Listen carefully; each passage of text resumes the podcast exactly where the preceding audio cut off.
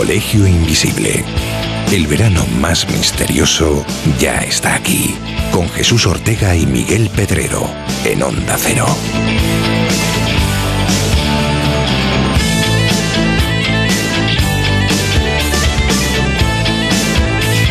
¿Qué tal? Bienvenidos y bienvenidas al verano más misterioso de la radio.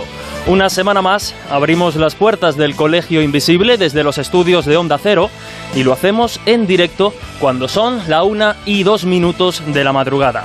Ya sabéis que durante este mes cambiamos los viajes por las clases presenciales y desde ya pasamos lista.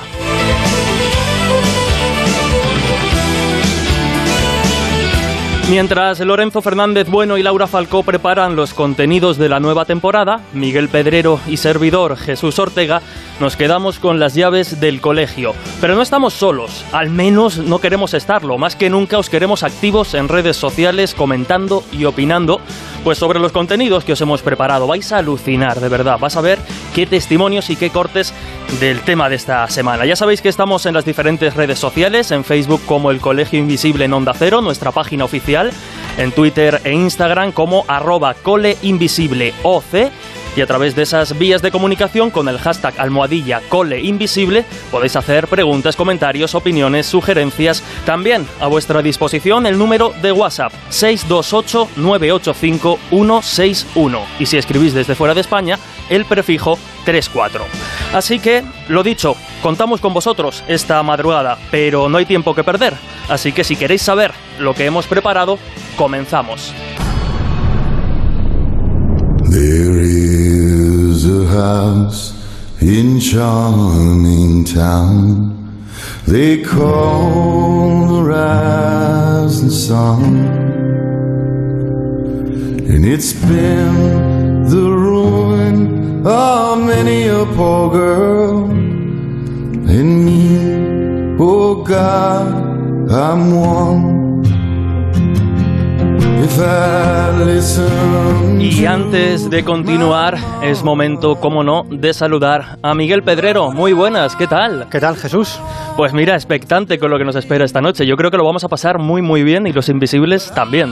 Yo también estoy muy ansioso porque empecemos a, a dar caña, porque hoy venimos cargados de testimonios y está con nosotros además un invitado muy especial que va a dar a conocer aquí en los micrófonos del Colegio Invisible una auténtica exclusiva. Atentos porque hoy vamos a hablar del enigma de los enigmas, los ovnis.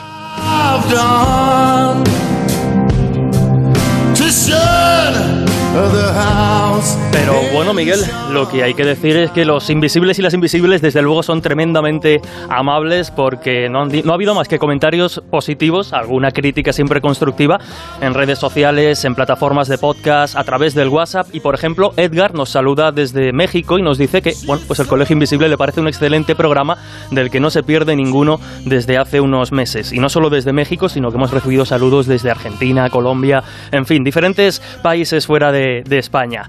También María Pilar, entiendo, M. Pilar, nos dice qué programazo, con Lorenzo y con Laura, y ahora sin ellos, programazo. Soy oyente de Onda Cero desde hace 15 años y nunca había esperado con tantas ganas un programa. Se me hace larga la semana y corto el programa. Desde luego, como digo, comentarios ha habido muchos, os hemos leído, os hemos tomado nota y también señalar que os gustó mucho la participación de los eh, bueno, invitados de la semana pasada, Alex Escola y Oscar Iborra, dos científicos hablando de parapsicología, y también Miguel, ya las has ido escuchando, nos han llegado muchas experiencias de las que hemos tomado nota.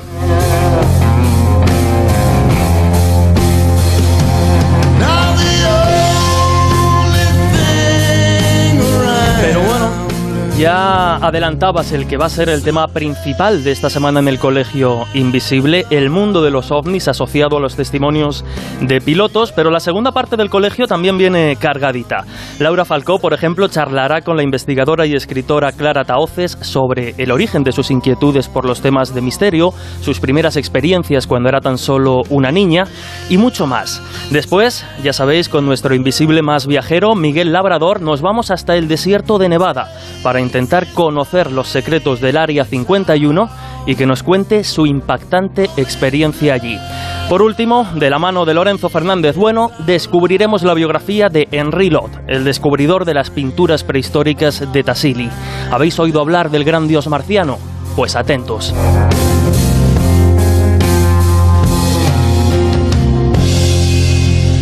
Ahora ha llegado el momento de alzar la vista al cielo y dirigir hacia allá nuestras preguntas. Son muchos los pilotos, tanto tipo civil como militar, que se han encontrado con objetos desconocidos surcando los cielos para los cuales pues no han encontrado una explicación lógica y racional. Hoy, lo adelantaba Miguel, vamos a escuchar solo algunos ejemplos del asombro, la impotencia y el miedo que algunos de estos encuentros han provocado en sus protagonistas. Algunos muy muy recientes y en exclusiva aquí en los micrófonos del Colegio Invisible. Con el enigma ovni no podemos prometer respuestas, pero desde luego sí ejemplos de su innegable realidad. Comenzamos. En la mañana del viernes 11 de abril del año 1980, a las 7 y cuarto de la mañana, hora en que formamos para inicio de actividades, en la base aérea La Joya, había cerca de 1.800 personas formadas que observaron que hacia el final del campo había un objeto tipo globo, que fue la identificación inicial que le dimos, que se estaba acercando a baja altura y lentamente hacia la base. Lo detectaron, observaron, dijeron una aeronave que está ingresando a área restringida dentro de los mapas de vuelo de la versión comercial civil se le trató de identificar por todos los medios de comunicación, de emergencia, normales, radios de la zona, no había respuesta y el comando de la unidad, como es lógico, dijo, esta es una invasión a nuestra privacidad militar, que despegue un avión y lo destruya antes de que este globo se acerque a la base. Llegó la orden al escuadrón aéreo y el comandante del escuadrón al recibir la orden me dijo, Oscar, cumple la misión, sal y destruye.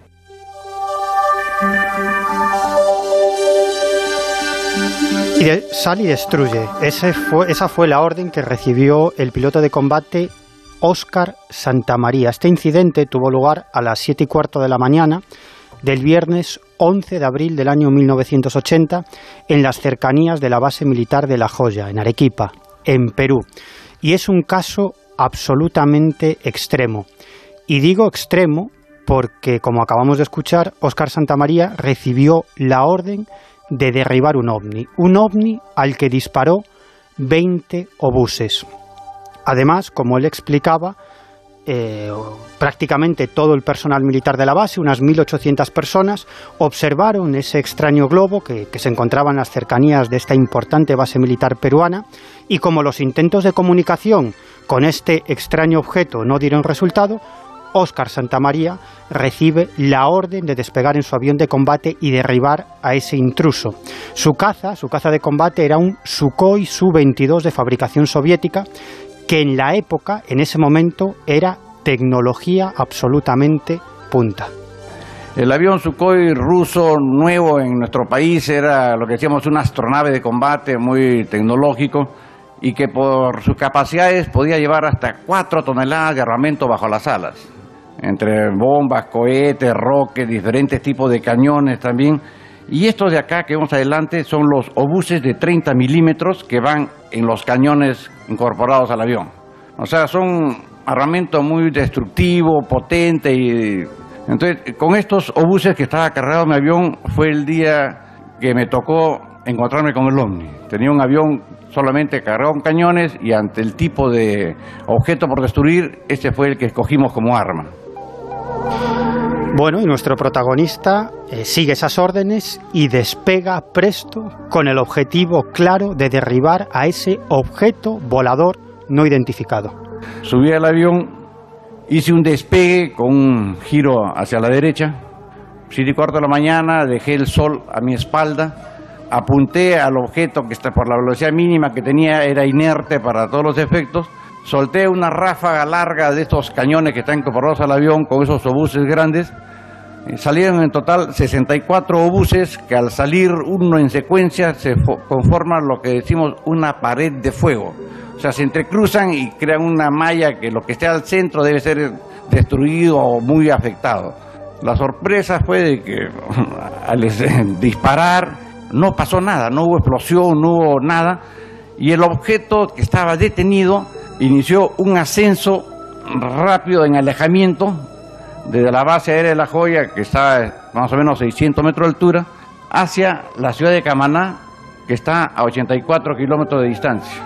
Y de lo que era 600 metros de altura, llegó hasta los 11.000 metros. Conecté la postcombustión de mi avión para tratar de alcanzarlo, velocidad inicial de 950 kilómetros por hora.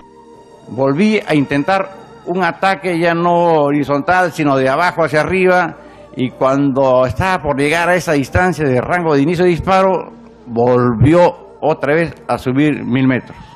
Un tercer intento de ligeramente arriba hacia abajo, volvía a subir. Y en cada, cada vez subía mil metros en esas escapadas de mi línea de tiro.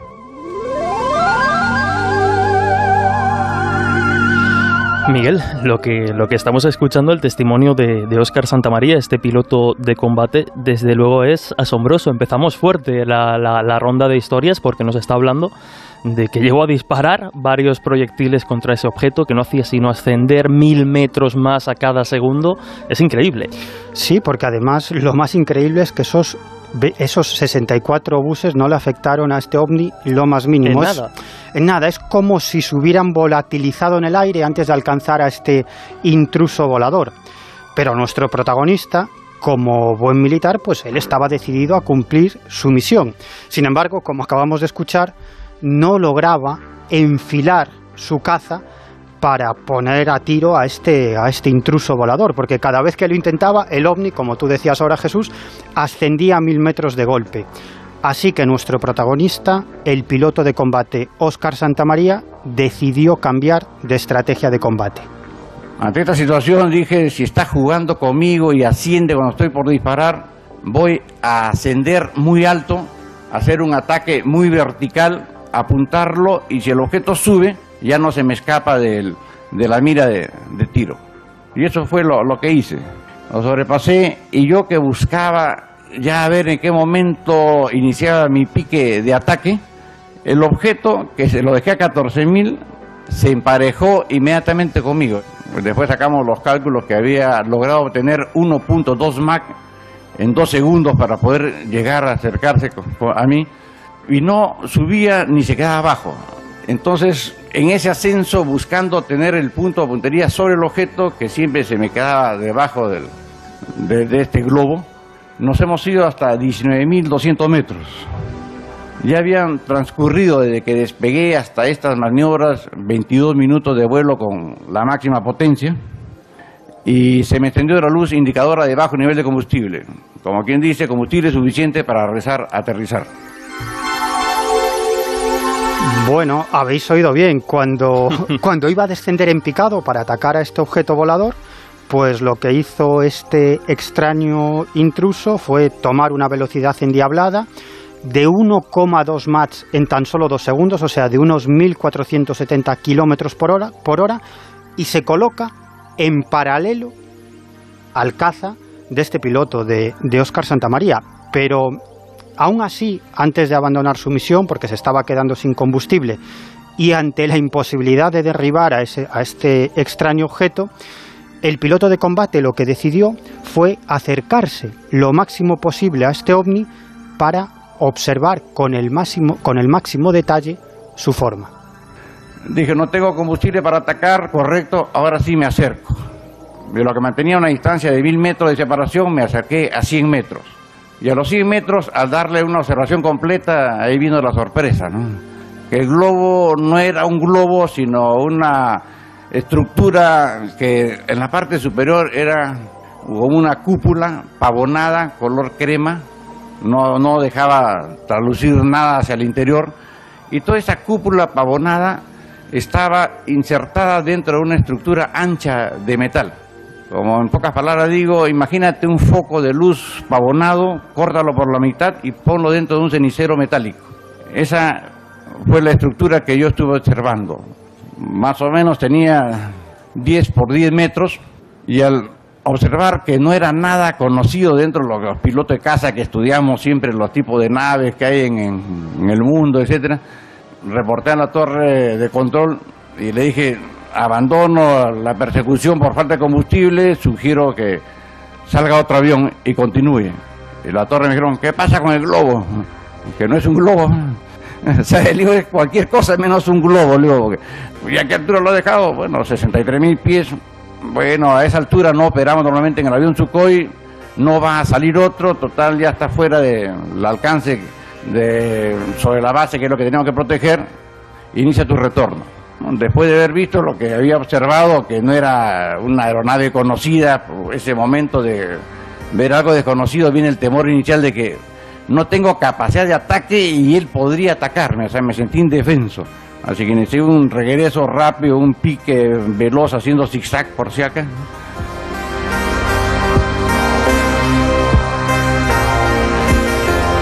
Esa impotencia de la que hablábamos de enfrentarse, a pesar de tener la tecnología punta también en tus manos, de enfrentarte a algo completamente desconocido que, ojo, 63.000 pies dice que, llegó a alcanzar, bestial. Claro, tú imagínate lo que significa eh, salir en misión de interceptación, en principio, de lo que pensaban que era un globo, un globo que estaba en las inmediaciones de esta base militar, y lo que sospecharon en un principio es que se trataba de un globo del ejército chileno con el que estaban bastante enfrentados y que podía ese globo poseer o tener algún tipo de aparataje para detectar las frecuencias de comunicaciones de, las de la base o algún otro tipo de tecnología. Entonces él sale en principio con la misión de derribar un globo espía sin más, aparentemente una misión sencilla, y se encuentra con un objeto volador que hace una serie de maniobras absolutamente increíbles, un objeto volador al que le dispara 64 buses que no le hacen absolutamente nada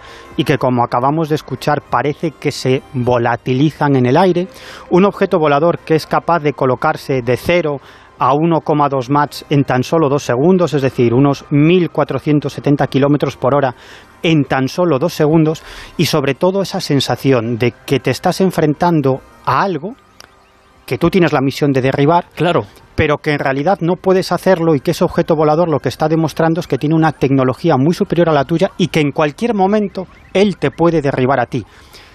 Pero no lo hace. Por lo tanto, no lo quiere hacer. De hecho, hay una anécdota muy buena y es que después de esta experiencia, Óscar Santamaría contaba que desde entonces él, claro, se empezó a interesar por esto del asunto ovni, leyó bastantes cosas y él dice que durante varias semanas tenía preparada en la base una bolsa de viaje porque decía, si en algún momento vuelven y aterrizan, yo me quiero ir con ellos. Y entonces tenía preparada una bolsa de viaje por si acaso. Y luego una, una anécdota muy, muy, muy interesante. Eh, Óscar Santamaría cuando aterrizó, como muchos otros casos, recibió la orden de guardar absoluto silencio sobre lo ocurrido. Y así lo hizo. Así lo hizo. El caso, este caso que acabamos de escuchar, sucedió el 11 de abril del año 1980 y hasta el año 2002 no dijo absolutamente nada.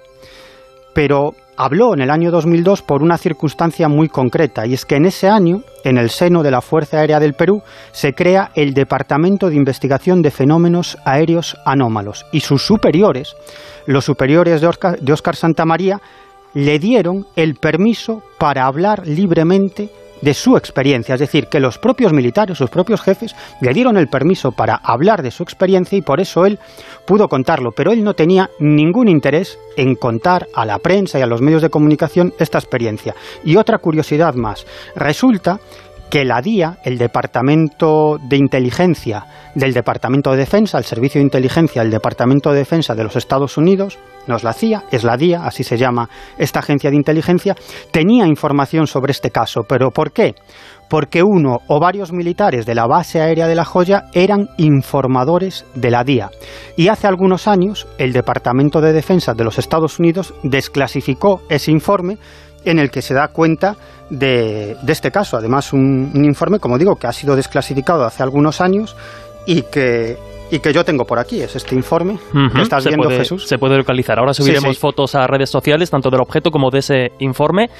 Pero desde luego creo que para empezar esta ronda, esta madrugada de, de, casos e historias con ovnis y pilotos como protagonistas, qué mejor que hacerlo que con este testimonio espectacular. Hacemos una breve pausa y continuamos en el Colegio Invisible.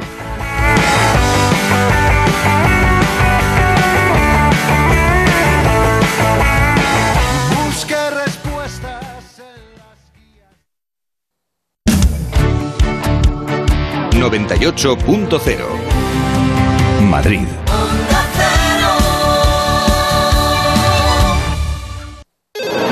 Mira, lo de que la Amazonas se ve desde el espacio me lo creo. La muralla china... Mm, pero que se vea el concesionario Kia en Alcorcón, venga ya. Takai Motor abre las puertas del mayor concesionario Kia de Europa. Te esperamos en la milla del motor en Alcorcón. Kia, calidad con 7 años de garantía. Ah, y también puedes visitarnos en nuestras instalaciones de Fuenlabrada y Móstoles y en la web takaimotor.com. Más información, más participación, más contenido. Hay más de una razón para que prefieras Onda Cero.es. En Onda Cero.es tienes la radio en directo, la actualidad y las noticias al momento. Y por supuesto, lo mejor y más destacado de cada programa, para que puedas escucharlo donde y cuando quieras. Onda Cero.es. Más y mejor. El Colegio Invisible. Los jueves de 1 a 3 de la madrugada en Onda Cero.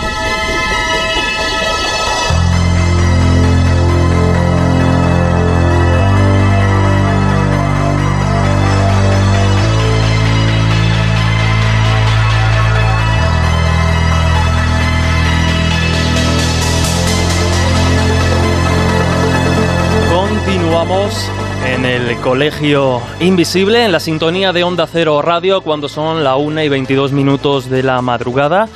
Ya habéis eh, visto, ya habéis escuchado cuál va a ser la tónica de los próximos minutos. El testimonio directo de pilotos que se han encontrado con lo extraño en pleno vuelo. Ya estamos comentando y subiendo imágenes y contenido a nuestras diferentes redes sociales. Ya sabéis, las que son vuestras herramientas para formar parte de este equipo durante el mes de agosto. Nos podéis encontrar en Facebook como el Colegio Invisible en Onda Cero, en Twitter e Instagram como arroba cole invisible OC y a través de esas redes con el hashtag almohadilla cole invisible plantear vuestras preguntas. Además, me gustaría, entre los muchos mensajes que ya vamos teniendo, me gustaría felicitar a arroba Soria Oculta que nos dice que ha empezado el 13 de agosto, que es su cumpleaños, pues con, con buen pie escuchando el Colegio Invisible. Así que felicidades de parte de todo, de todo este equipo.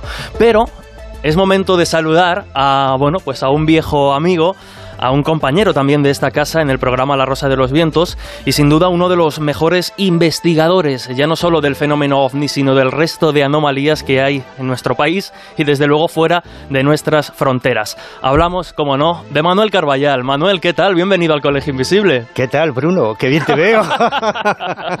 Hashtag Rosa Vientos también esta noche abierto. ¿Cuánto tiempo sin, sin estar en estudio, no? Además. Pues más de un añito, un añito, bueno, desde que empezó toda esta pesadilla. Y, y un gusto volver a estar aquí y encima con, con Y, amigos. y si me, y si me permites, Jesús, una Sí. pequeña discrepancia. No es uno de los mejores investigadores españoles, es el mejor investigador español Bueno, con diferencia. bueno, ala, ya. Manuel, ya te hemos sacado los colores. ¿ves? Tómate, tómate otro café, venga. Va a, querer, va a querer volver al Colegio Invisible la semana que viene. que- ya, si te tratan así... Enseguida vamos a subir foto también porque esto cada vez que, que vienes es un auténtico espectáculo de documentación. Nos preguntaba Manuel, ¿no vamos a estar en el estudio más grande, uno más pequeñito? Porque necesito mesa. Y enseguida Sí, vais sí, a ver sí. en redes sociales por qué.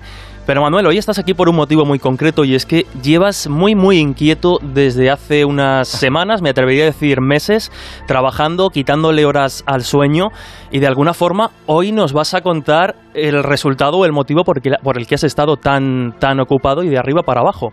Cuéntanos. Bueno, viene muy, muy al hilo de- del tema que habéis seleccionado para hoy, porque sabéis que yo hace muchos años eh, pensé que eh, si queríamos acercarnos a, a la, a la esencia física del fenómeno ovni, pues teníamos que acudir a los mejores profesionales. Tú cuando tienes un ruido raro en el coche, para que te lo identifiquen, ¿a quién vas? Al mecánico.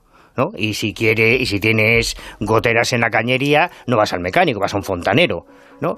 Bueno, pues para hablar de fenómenos aeros- aeronáuticos extraños, pues suponía que los mejores testigos eran los pilotos. Entonces me embarqué en una historia en la que llevo yo creo que más de 25 años recogiendo casos de profesionales del aire, pilotos, controladores y radaristas sobre todo, que se han encontrado con ovnis. Casos, algunos muy parecidos al que acabamos de escuchar, y que son miles. Ahora está todo el mundo flipando con lo de los americanos, sí, y estas tonterías. o sea, en el año 79, en, en febrero del 79, un piloto de combate italiano se encontró exactamente con un tic-tac y le hizo 82 fotografías desde el casa. O sea, que esto no es nada nuevo, salvo para los profanos, para la gente que no está familiarizada. Y, efectivamente, como decías, eh, hace unas semanas, en realidad, el pasado mes de mayo, se produjo el último caso protagonizado por pilotos en España, por pilotos españoles. Pero estaría muy bien, Manuel, que comentaras cómo te llegó el caso. Bueno, pues como todos estos casos, bueno, yo empecé hace muchos años a, hacer muchas burradas, muchas barbaridades para llegar a los pilotos. La ufología extrema. Pero absolutamente extrema. Este loco acabó tirándose en paracaídas. Para, para conseguir, para conseguir testimonios de militares. algunos de los casos que conseguimos gracias a esta estrategia como este, luego, a posteriori, o sea, cuando nosotros recogemos el caso y lo damos a conocer, después es cuando los militares dijeron, bueno, vale, que sí, que este caso también existe y desclasificamos algo del expediente. Manuel, está enseñando un informe desclasificado por el Ejército del Aire de un caso espectacular, espectacular, que tuvo lugar en los sueños de Galicia, en los cielos de Galicia y sobre el que luego hablaremos. Informes, además, que bueno, todos los invisibles deben saber que muchos de ellos están ya accesibles, pues a través de la página del Ministerio de Defensa, a través de otras páginas de, ufología y algunos de esos que quizá no estén tan disponibles están en algunos cuadernos de campo o, por ejemplo, en el libro que, sacaste y has reeditado hace poco, UFOLIX, donde también das buena cuenta precisamente de esos expedientes secretos que tienen que ver mucho, muy mucho con pilotos. Claro, es que ahí están los no desclasificados. Es que eso es lo bueno. Claro. En, UFOLIX tuvimos la inmensa suerte de que una fuente directa de la desclasificación OVNI de España nos escogiese de una forma muy paranoica además. O sea, la historia de UFOLIX es de película de espías, porque el tío, precisamente por su afinidad al mundo del espionaje, nunca usaba Internet. Todos los informes venían fotocopiados al apartado de correos de La Coruña, que tú conoces, Miguel, y lo que ahí nos encontramos es toda la trastienda, lo que ahora está ocurriendo en Estados Unidos, con las reuniones del Pentágono, con las comisiones parlamentarias, todo eso ya pasó en España y la gente no tiene ni idea. O sea, nosotros vamos jugando con ventaja, ¿no? En, Ufolix están los no desclasificados. Los que están desclasificados, a los que tú aludes como este, son los del Ejército del Aire, que esta es la trampa porque hay muchos informes. ¿Quién está llevando el tema ahora de los WAP en Estados Unidos? La Armada, no el Ejército del Aire porque la Armada tiene informes. El Ejército de Tierra, el CIFAS, el Servicio de Inteligencia de nuestras Fuerzas Armadas, tiene informes. Pero sobre todo, quien tiene más casos que nadie es la Guardia Civil que opera en el ámbito rural y como sabemos, aunque solo sea por una cuestión de la contaminación del cielo, la inmensa mayoría de los casos se producen en el ámbito rural. Y cuando alguien ve algo así raro, ¿a quién acude? Pues a la, Guardia, Civil. Y yo no sé si, si, la propia Guardia Civil tendrá más casos, más casos que tú, Manuel, o que por ejemplo Miguel, que, que son muchos. Y bueno, nos quedamos precisamente en esta última, en esta última historia. Creo que tanto Miguel como yo estaríamos encantados de intercambiar. De intercambiar información, ¿verdad? Señor director de la Guardia Civil, cuando quiera, ponga, que lo estará escuchando. Arroba cole invisible Sí, sí, que se pongan con Para intercambiar. Pero decíamos, Manuel, nos quedábamos precisamente en el inicio un poco de esta, de esta pericia eh, investigadora tras el último caso protagonizado por pilotos. voy a intentar resumirlo mucho. vale. no es fácil, porque cuando tú afrontas una investigación como si yo vengo del mundo de la criminología, ya lo sabéis, como si fuese un crimen, pues em, hay mucho recorrido, lleva, lleva mucho tiempo. Y a mí inicialmente la, primera información sobre que el pasado 4, eh, la noche del 4 al 5 de mayo, se ha producido un nuevo incidente OVNI protagonizado por pilotos españoles, me llega a través de una amiga, eh, azafata de vuelo, que es la que me lo comenta. Yo localizo al comandante, eh, al, piloto de ese vuelo a través de sus redes sociales, me pongo en contacto con él 48 horas después. y el día 7 mm, eh, me contesta a mis emails, a mis mensajes, muy amablemente me facilita su teléfono y tenemos una primera conversación telefónica. Pero como bien sabe Miguel, a mí no me gusta hablar con un testigo por teléfono. Yo quiero verle los ojos, quiero ver las manos, no quiero ver cómo se comunica. El problema es que, aunque ellos dos son pilotos españoles, la compañía eh, tiene sede en Colonia, en Alemania, y ellos prácticamente viven en Alemania. Entonces había que esperar a que pudiese venir a Madrid eh, o, a Oviedo o a Barcelona y poder coincidir con él. Empieza a partir de ahí un, peregrinaje muy complejo, establecimos varias fichas, al final, eh, varias fechas, al final por cuestiones personales no, no podía concretarse esa reunión, tenemos una segunda conversación telefónica, yo le facilito mi correo y él amablemente me envía las fotografías, que son espectaculares, porque lo que ocurrió eh, en la noche del 4 al 5, ocurrieron un montón de cosas, pero por no dispersarme, eh, a eso de las 22.30, este vuelo despega del aeropuerto de Vitoria con destino a Alemania. Aproximadamente a las 11 menos 5, bueno, están los metadatos de las fotos que, están incluidas en las imágenes que nos facilita el principal testigo, por la izquierda de la aeronave, ellos ven acercarse un fenómeno luminoso, muy espectacular, aquí lo estáis viendo vosotros. El piloto tiene tiempo para sacar el móvil y tomar cinco fotografías consecutivas y dos vídeos de ese fenómeno que se les acerca por la izquierda y termina eh, sobrevolándolos. Y algo que a mí me rayó desde el principio es que ellos no comunican esto a Torre, no comunican que se ha producido ese, ese incidente. Pero bueno, eh, ellos toman tierra posteriormente y comienza la, la, investigación. Por fin podemos tener una primera reunión física, porque él, siendo ciudadano español, tiene que venir a España a vacunarse de COVID cuando le llega la notificación, y ahí aprovechamos, David Cuevas y yo, para reunirnos con él en, en Paracuellos del Jarama. Mientras, esto ocurría, yo hago un llamamiento por redes sociales para ver si alguien había visto en, en, algún medio de comunicación local alguna referencia a algún fenómeno inusual la noche del 4 al 5 de marzo, de, de mayo, perdón, pasado.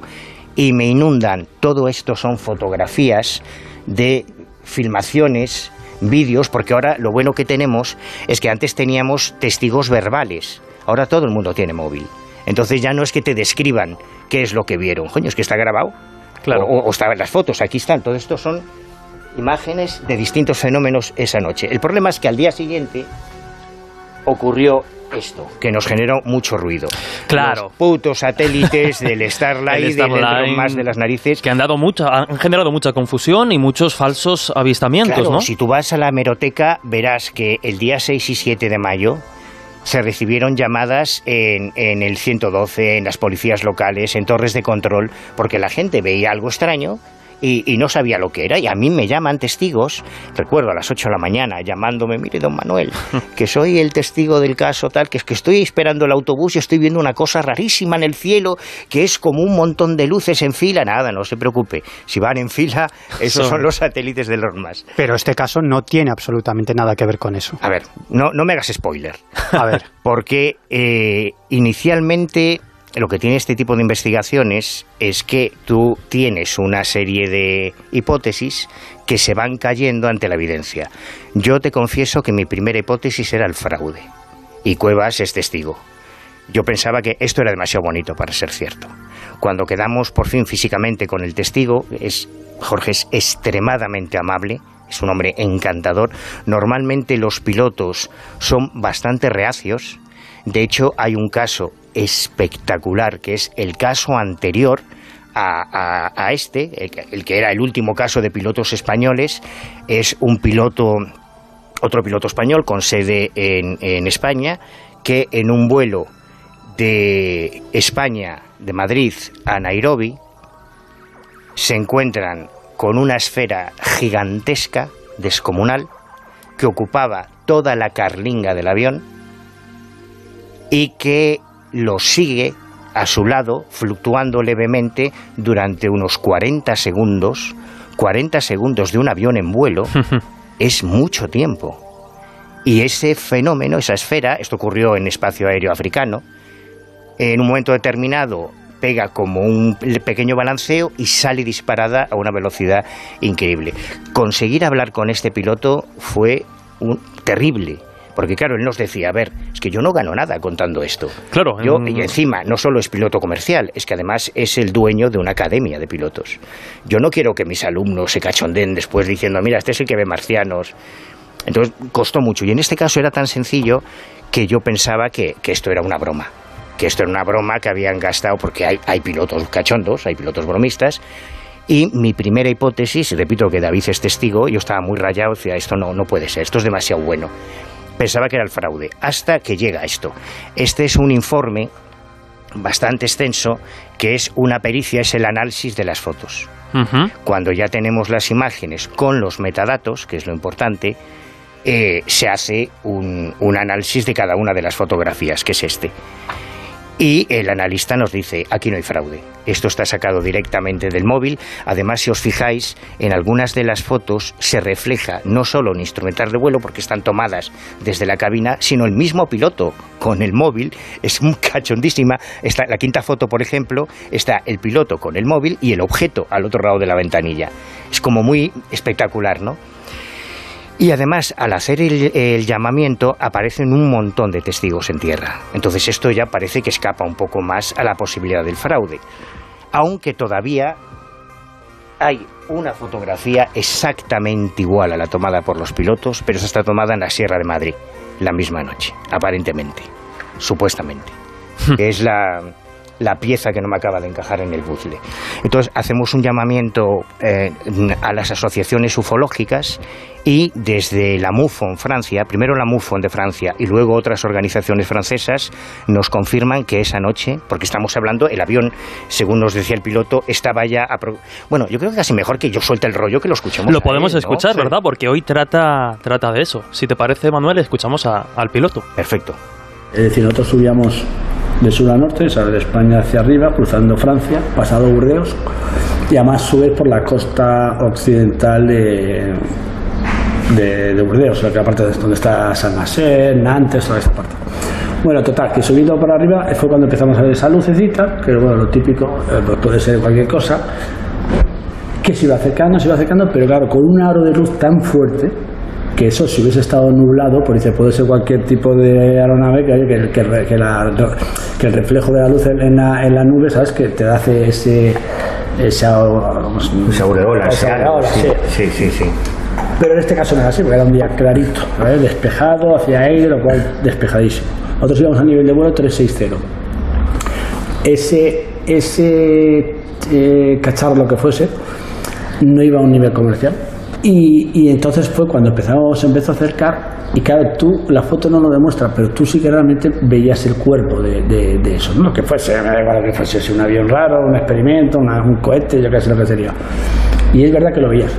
Y justo cuando ibas cruzando ibas haciendo fotos, más o menos mm, varias secuencias diferentes para ver si veías alguna cosa o captabas alguna, alguna parte diferente y veías que, que ese haz de luz salía de la mitad del cuerpo o sea, como si fuese una botella de champán. Creo que hay una foto que, que parece una botella de champán incluso, porque era como un morro, una de luz que salía del medio y luego ese, ese culo, ¿sabes? Ese culo de lo que fuese.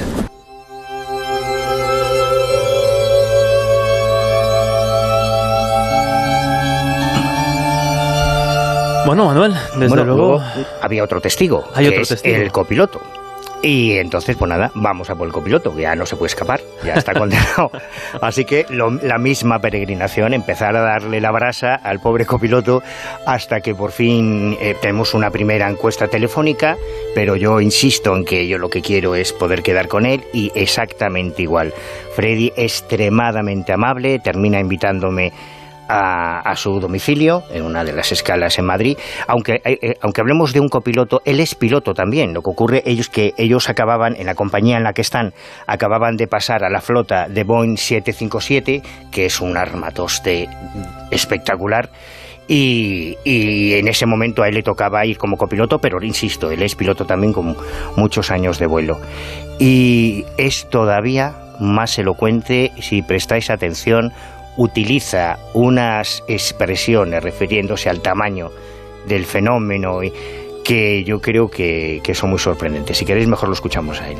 Luego en el DICAS, que lo llevamos en el avión, que es donde ves otros, ves otros aviones, incluso algún avión militar, imagínate que no lleva encendido su transpondedor, pero tú lo ves, tú lo ves ahí. Entonces tampoco salía nada en el TICAS. Entonces, claro, de momento era una luz con una cosa posible que se estaba acercando, acercando, acercando, acercando, acercando.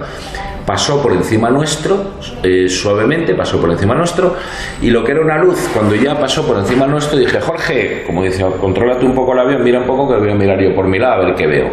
Entonces yo miro arriba y veo el cielo estrellado, está bastante estrellado, y cuando miro para arriba, ya de repente veo como una panza negra pues como si fuera un portaaviones muy grande, sinceramente. a, lo, que yo lo podría asemejar es como si fuera un portaaviones muy grande y nuestro avión ya es grande, que mide 47 metros de largo por 41 de... Sí, es un bicho, el 757 es un aparato. Y entonces cuando pasa por encima nuestro, yo por aquí estoy viendo, ya te digo, estoy viendo el cielo estrellado. Lo a, la derecha del avión. Claro, por y por encima mío, por encima, claro, en el cielo. Y de repente cuando pasa, pues dejo de ver a lo mejor pues toda esta parte, así. Y veo estrellitas por los lados, pero por aquí lo veo negro. Y, o sea, digo, joder, está pasando algo que me está tapando, me está tapando las estrellas, ¿qué coño es eso? Y ya se, y ya se va. ¿Y el resplandor que tenía? No lo veo ya, ya no lo veo. No. Sin embargo, cuando se estaba acercando, sí lo veo. Es como que ahí, eh, pues no sé, pues desde abajo lo que veo ya es todo negro, todo negro y una, algo como que se va. Yo lo compararía pues como si hubiera pasado un portaaviones muy grande. O sea que todo esto aquí, ¿llegaste a ver alguna forma, algún relieve, alguna, nada, nada, nada, solo como un rectángulo Una cosa que me tapaba las estrellas, ya está, un rectángulo negro y pasó, ya está. ¿Y cuánto tiempo podría durar desde que Jorge te avisa todo el, el tiempo que transcurre desde que veis que se acerca o sobrevuela y se va? Desde que aparece por nuestra izquierda, como bien son las fotos que ves, que es donde está sentado Jorge, pues no sé, ¿qué te diría yo? Eh, cinco o seis minutos.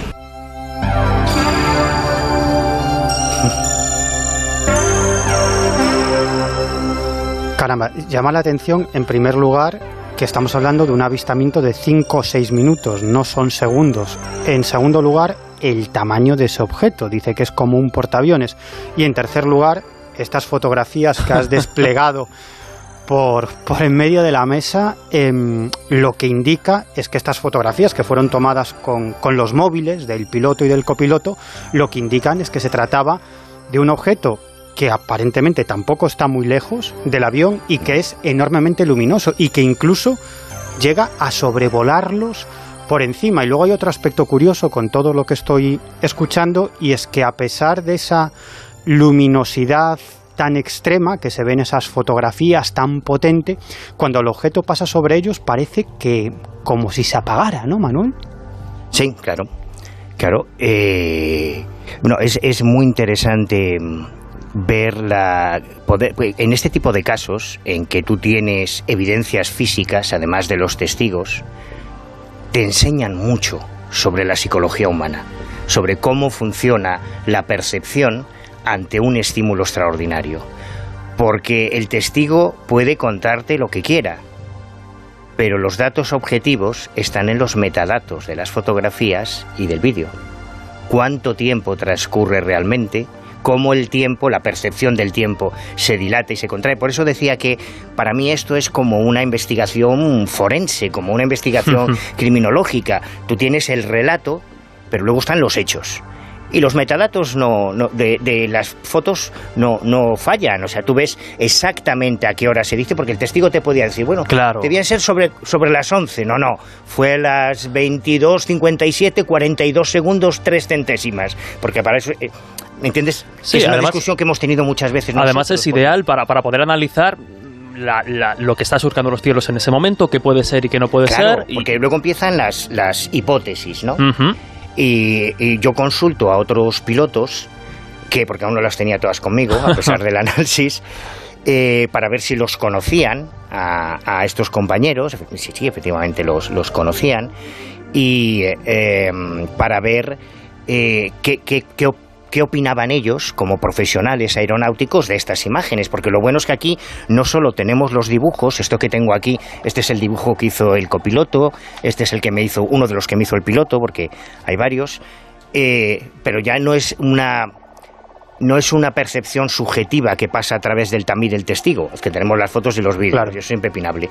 Entonces, una de las hipótesis que me dieron era la Estación Espacial Internacional, que en un momento determinado, sobre todo a ciertas horas, con el ocaso, al reflejar la luz del sol, puede pegar unos fogonazos que sorprendan a, un piloto mm, que no se lo espera. Entonces empieza todo el proceso de consultar a NASA, consultar las tablas de vuelo, no, en ese momento estaba en la otra punta del mundo.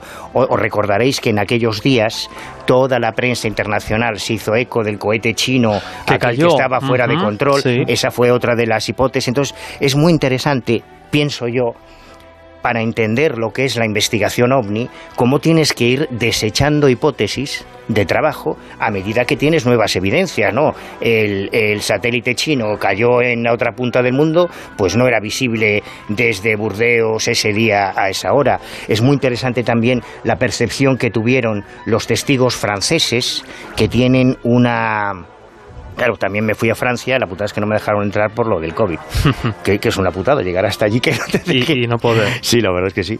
Pero eh, es muy interesante la, cómo ellos idealizaron, algunos de los testigos, es el mismo fenómeno, pero representado de una forma ese objeto central con esas semiesferas a los lados, como aparecen en las fotos, pero aquí esto ya no es una foto, esta es la interpretación artística del testigo. Ajá. Entonces, este tipo de casos a mí me parece que son maravillosos para entender cómo funciona la psicología, la percepción ante un hecho objetivo. Pero no, solo, no fue solo uno porque esa noche, yo no sé si por casualidad, porque la gente, había más gente en el campo, hubo un montón de fenómenos en, en Madrid. Mira, yo cuando hago ese llamamiento... Pero, claro, a ver, Manuel, Manuel, pasando las páginas de su cuaderno. Después fue un, una locura pero Manuel, estos fenómenos, ¿estamos hablando de diferentes fenómenos o estamos hablando del mismo avistamiento, del mismo ovni que fotografiaron estos pilotos que fue observado desde otros puntos, desde tierra, o estamos hablando de varios fenómenos luminosos esa noche? Yo sospecho que hablamos de varios luminosos, uh -huh. fenómenos diferentes porque yo recogí casos en en Calafell, Espera Roja, en el puerto de Santa María, que son estas fotos de la derecha, en, en Euskadi, eh, vídeo, eh, luces en formación en Sabadell, eh, en el Maresme, muy alto sobre el mar. Eh, Desde luego, bueno, muchos lugares. Y hacemos también llamamiento a todos los invisibles por si esa noche del 4 al 5 de, de mayo también fueron testigos de, de estos avistamientos. Claro, el problema ahora es que eh, puede haber personas que recuerden que en aquellas fechas vieron algo pero y que no se lo lleven noche. directamente esa Exacto, noche, ¿no? que es otro de los grandes problemas que tenemos, porque la ufología es una cosa muy complicada. Esto no es no, no es tan fácil y tan gratuito como suele decir la gente que no sabe de qué va el tema. Curramos como negros y cada investigación es exactamente igual que, que investigar un crimen. Lleva mucho tiempo. Fíjate, hablamos de un, de, de un caso del 4 de mayo y yo es la primera vez que lo estoy comentando. Estamos así, a 13 contando. de agosto, sí, sí. Claro, claro y, y, no he parado de trabajar en esta historia desde entonces. O sea que no, no es tan sencillo esto de los ovnis, ni somos unos chalados que vemos por todos Bueno, lados. es mucho tiempo, mucho dinero y sobre todo tener mucha templanza, porque a veces los nervios te comen cuando te das cuenta de que no avanzas, de que no surge el testimonio, de que no te llega el dato que estás esperando. O... Bueno, imagínate quedar dos veces con el piloto, venirte hasta Madrid desde Galicia o hasta Oviedo y que luego te diga, pues fíjate, es que me ha salido un compromiso que no puedo ir. Claro. Y bueno, este me está tomando el pelo, o sea, esto es un vacilé, pero esto que es, pero la pasta y el tiempo ya te lo has gastado, claro, que claro. es lo que mucha gente no entiende. Es muy bonito cuando lo estás contando ahora, pero es mucho menos bonito el proceso de investigación. Bueno, ir a cogerte el coche, irte hasta Francia y llevarte el chasco de narices no te cuento.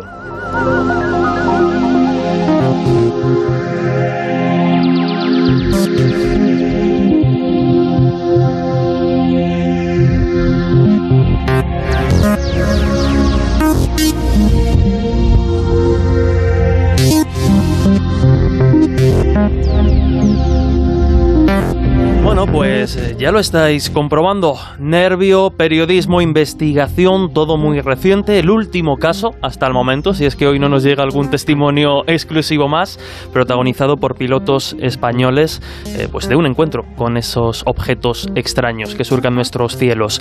Pero, Miguel, no menos impresionante no menos, no voy a usar la palabra evidencia porque es muy fuerte, pero desde luego no menos indicios, tiene un, un caso mm, bueno, pues que, tiene lugar en el año 1993, del que también existe un informe desclasificado que no es del todo muy convincente, pero que el testimonio y la investigación que también en su día realizó nuestro invitado nos, nos dice mucho. Sí, porque además aquí tenemos a Manuel Carvallal, que fue el principal investigador de este caso absolutamente espectacular que, como tú muy bien acabas de decir, fue desclasificado por el Ejército del Aire, algo absolutamente vergonzoso, apenas cuatro folios, de un caso extraordinario, de una gravedad enorme, y esta historia comienza por la iniciativa de un astrónomo aficionado, que el 5 de diciembre del año 1989, a las 19.43 horas, es decir, a las 7.43 de la tarde, observa desde la localidad coruñesa de Ocastro un objeto volador de aspecto lenticular y que posee una serie de luces a su alrededor. Este hombre lo que hace muy sabiamente pues es llamar al cuartel de la Guardia Civil más cercano, que es el de la localidad de Sada, para denunciar el hecho. Y interesante, los guardias civiles, los propios guardias civiles observan ese objeto. No solo ellos, sino también sus mujeres y sus hijos que entonces vivían en, en este cuartel y que también observan este objeto volador. Y uno de los agentes de la Guardia Civil tiene la iniciativa de llamar a la torre de control del aeropuerto de Santiago de Compostela. Y quien contesta es el controlador aéreo Eladio Tapia, que estaba de guardia esa noche y que se convierte en uno de los principales protagonistas de este caso. Y su testimonio, Jesús, no tiene desperdicio y lo vamos a escuchar esta noche ya. Como a las 8 eh, menos 20, exactamente 8 menos 23 minutos, suena el teléfono exterior de la calle y eh, me dicen, oiga, ¿es la torre de control? Sí, dígame. Mire, eh, somos de la Guardia Civil, el cuartel de, de Sada. Un señor ha llamado, ha visto un disco lenticular, luminoso. Me preguntó si había algo y dije, no, aquí no tenemos nada. Y dice, oiga, es que tal. Mm, yo, como el Guardia Civil insistía mucho, le dije, mire, pero usted, usted lo ha visto, yo lo vi, me dijo. Y digo, ¿y ahora lo está viendo? Dice, no, porque estoy aquí en el despacho. Digo, ¿puede asomarse y confirmarme si usted ve algo? Efectivamente el señor me dijo, un momento, se asomó a la ventana, me dijo que lo, que lo estaba viendo, que comenzaba a desaparecer tras la silueta de unos, de unos árboles, y cuando me dijo esto dije yo, bueno, pues sí, creo que hay que alertar, hay que avisar a defensa, y cinco minutos después me llamó de la sala de defensa de aquí de Galicia, la, la estación radar de aquí, y comenzó a pedirme posiciones que, que ¿dónde, ¿dónde, veían eso. Le fui diciendo dónde creía yo que, que tenía el avistamiento la, la, Guardia Civil y él comenzó a hacer un rastreo normal.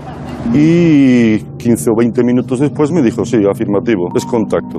Estoy viéndolo, evoluciona muy lentamente, comenzó a subir, una burrada, o sea, 57.000 pies, es decir, eh, estaba en la estratosfera, no podía ser un avión, o sea, eso está claro comenzaba a subir y a bajar, pues si mal no recuerdo, en prácticamente un minuto, pues casi casi bajó eh, prácticamente unos 40.000 pies. 40.000 pies por minuto, hoy día no existe ninguna aeronave que yo conozca que sea capaz de hacerlo, vamos, es imposible, se desintegraría.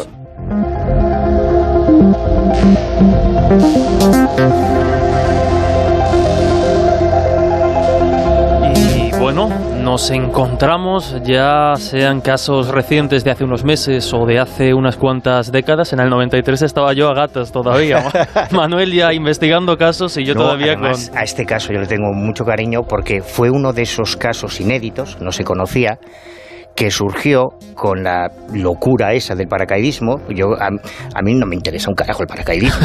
Lo que me interesa ver hablar con pilotos. Y como el curso de piloto era muy caro, allí en Peinador, en el aeropuerto de Vigo, y enfrente estaba la escuela de paracaidismo, digo, ¿y, este paracaidismo cuánto cuesta? 50.000 pesetas, vale. Esto me da el presupuesto. Entraba en pues precio. pero yo no pensaba tener que tirarme de un avión.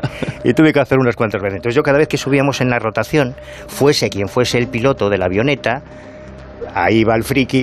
Oye, ¿tú no habrás visto alguna vez alguna cosa rara en el cielo? Y recuerdo el día que surgió esta historia, era, creo que se llamaba Miguel Pareses, el piloto, me dice, coño, ya está el pesado este, el friki de los ovnis. No, no, yo nunca he visto nada. Pero tengo un amigo controlador en Santiago que una vez tuvo una alerta ovni, y fue la expresión que utilizó. Digo, ¿cómo alerta ovni? Sí, sí, pasó una cosa muy rara con defensa y tal. Bueno, ya me estás diciendo quién es tu amigo. Hubo que torturarlo un poco hasta que por fin, antes de tirarme, claro, esto fue en pleno vuelo, bueno, pues nos vemos abajo. y ya saltas. Y luego en la cafetería dando la brasa hasta que me dio el nombre del piloto, entró en contacto con Eladio por primera vez y Eladio me cuenta su versión, que es la del controlador del aeropuerto de, de, Santiago de Compostela. Pero luego me voy a Sada. Bueno, y me voy a Leva 10, que además tuve un pequeño problema allí porque es zona militar. Entonces hay un cartel muy, muy grande que pone zona militar, prohibido el paso. Entonces, lógicamente pasas, claro, evidentemente. Y en, en, Sada fue muy interesante, no sé si esto tú lo sabes, Miguel. Yo estuve con el comandante de puesto, que fue el que ordenó, y con el sargento Zas, que fue el que salió afuera. Cuando ellos reciben una llamada de un astrónomo aficionado, dice el informe, o sea, ellos están en la casa cuartel de Sada, suena el teléfono y lo recoge el, sargento. Muy escéptico. Además, mm, si nos está escuchando, supongo que se acordará de mi, madre por todo lo que pasó que nos después. escriba, hashtag Eh, de SAS, un saludo. Pues eh, él coge el teléfono y un ciudadano le dice que estaba haciendo una observación astronómica y que está viendo un disco plateado con una aureola resplandeciente. Eh, así es como figura en el informe. Y entonces el sargento lo que hace es consultar a su comandante de puesto, que es lo interesante.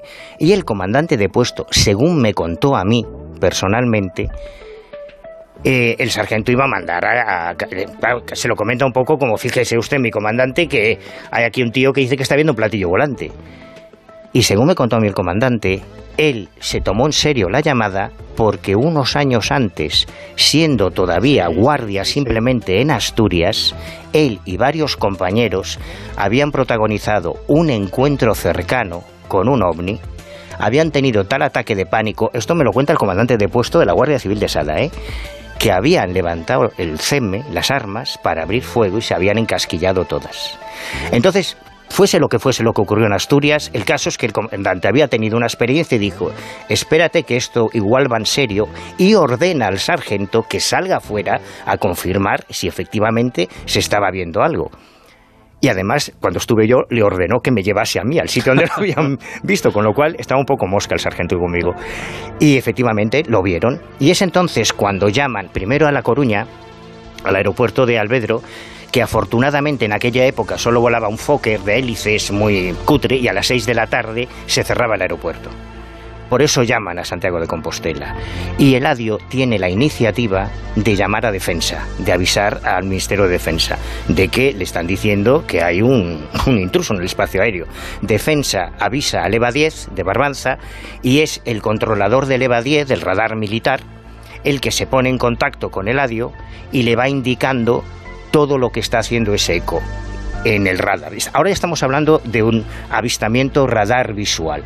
Al mismo tiempo, varios aviones que estaban en aerovía sobrevolando el espacio aéreo español empiezan a saltar las señales de alarma. O sea, da la impresión de que están describiendo una anomalía en el instrumental de vuelo de las aeronaves. Tenemos testigos en tierra, incluyendo Guardia Civil, tenemos eco de radar en el EVA 10, en un radar primario, y tenemos esas señales eh, extrañas, ¿no? ¿Y por qué no se da todo a conocer? Unos años después, yo consigo copia del expediente de la Guardia Civil. No me atrevo a contar cómo la consigo, la consigo en el despacho del general de la Guardia Civil de La Coruña. Digamos que estaba allí el informe y, luego ya no estaba. No, no lo puedes contar porque es arroba policía. sí, sí, sí. Ah, por eso. No, digamos que pues, tuvieron, la amabilidad, tuvieron la amabilidad de, de mm, facilitarme una copia. Y en esa copia, por ejemplo, se comentaba cómo el ciudadano llamado Manuel Carballal había visitado las instalaciones de Sada y se le identifica como un tipo que había organizado una exposición de ufología en La Coruña y aparece toda mi reseña, ¿no? O sea que nos habían investigado a los investigadores. Pero, pero espera, Manuel, interesante. ¿Tendrían informe de Miguel? Ese recorrido... Pues, en esa época yo creo que no. En esa época no. Todavía. Todavía no. Pero espérate, porque este caso es tan espectacular, entre otras cosas, porque ese objeto ¿Cuánto tiempo está ahí? eso es lo más fuerte. Horas, muchas horas. Según el eco de radar, ese eco no son los que esté allí. Es que se divide. Comienza a ascender, a descender, cambia de radial, se pasea, se exhibe según el informe radar. Durante varias horas por toda Galicia y fuera de Galicia y ya en un momento determinado, para flipe del radarista, ese eco se convierte en tres ecos que salen en distintas direcciones. Claro, a ver quién es el guapo del Pentágono que viene a superar esta apuesta que vuelvo a insistir, que ahora todo el mundo, todos los compañeros de periodistas están flipando con que, oye, parece que el tema OVNI eh, es, va, serio. en serio, ¿verdad? Va en serio. Hombre, llevamos toda la vida sabiéndolo. Y aquí en España, que no hay que irse fuera.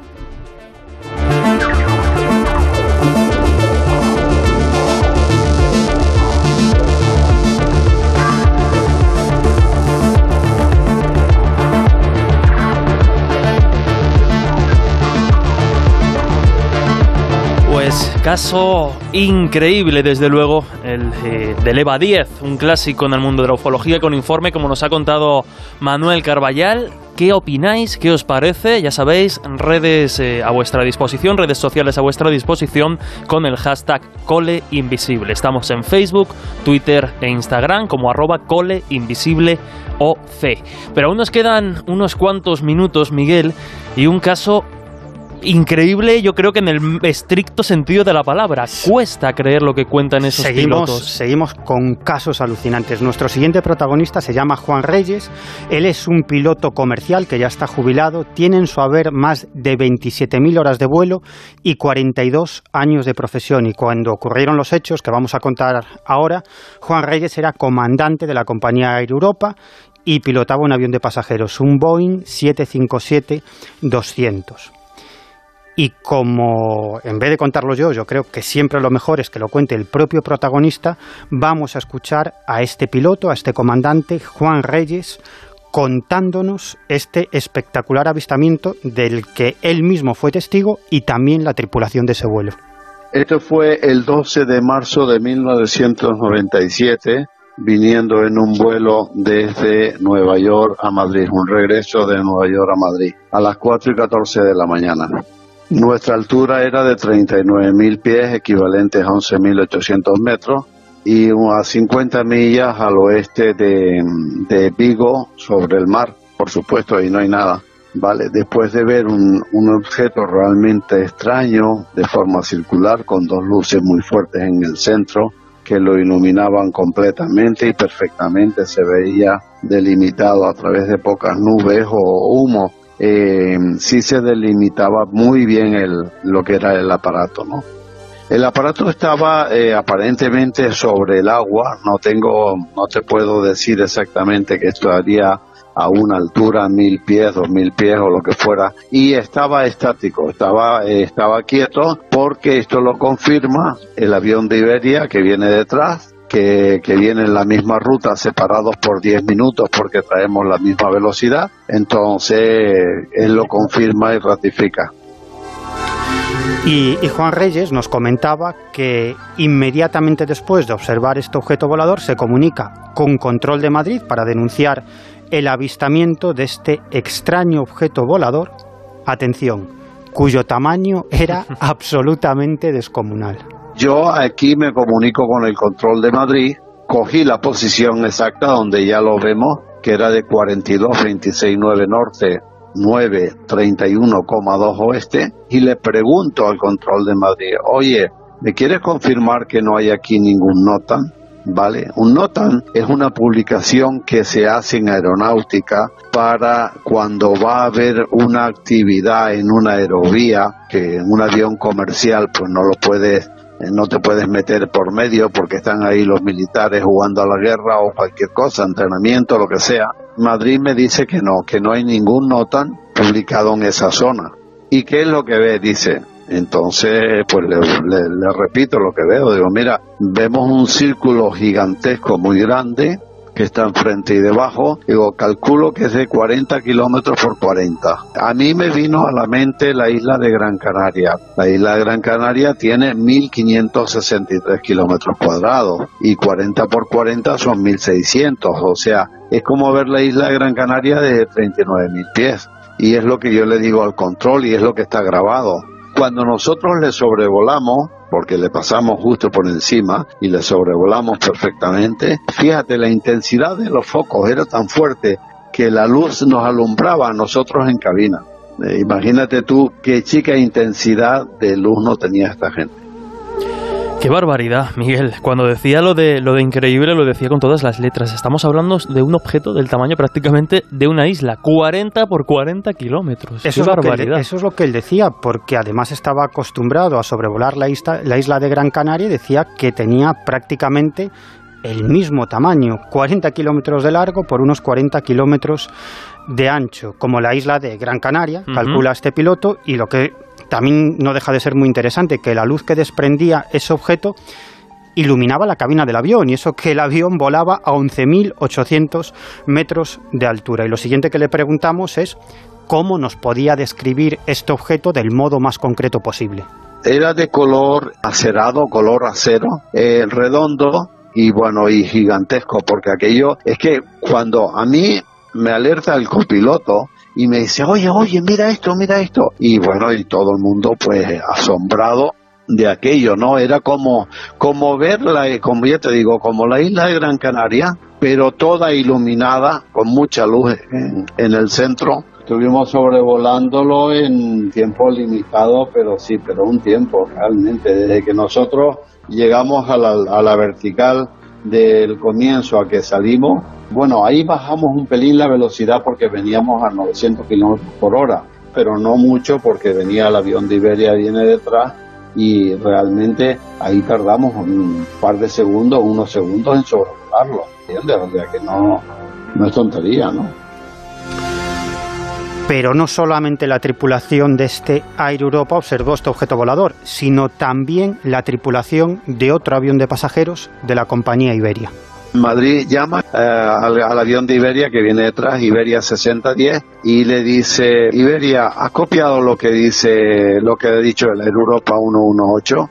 Y él contesta que sí. Entonces le dice Madrid, ¿me lo puede usted ratificar ahora cuando usted llegue? Y entonces el comandante dice que sí, que muy bien. Pues a las 4 y 30 él llama al control de Madrid que ya nosotros habíamos pasado de frecuencia, aunque le seguíamos escuchando a Liberia por la Radio 2. Y a las 4 y 30 llama y dice, toda la información que te dio el Europa 118 es 100% correcto. Y me dice, nos vemos en Madrid para comentarlo el, el informe. O sea que después en Madrid nosotros le esperamos que ya íbamos delante, ahí nos vimos, Ahí le enseñé un borrador de mi informe, él me enseñó el del suyo también, que es prácticamente igual, y donde él ratifica y confirma todo lo que nosotros habíamos dicho.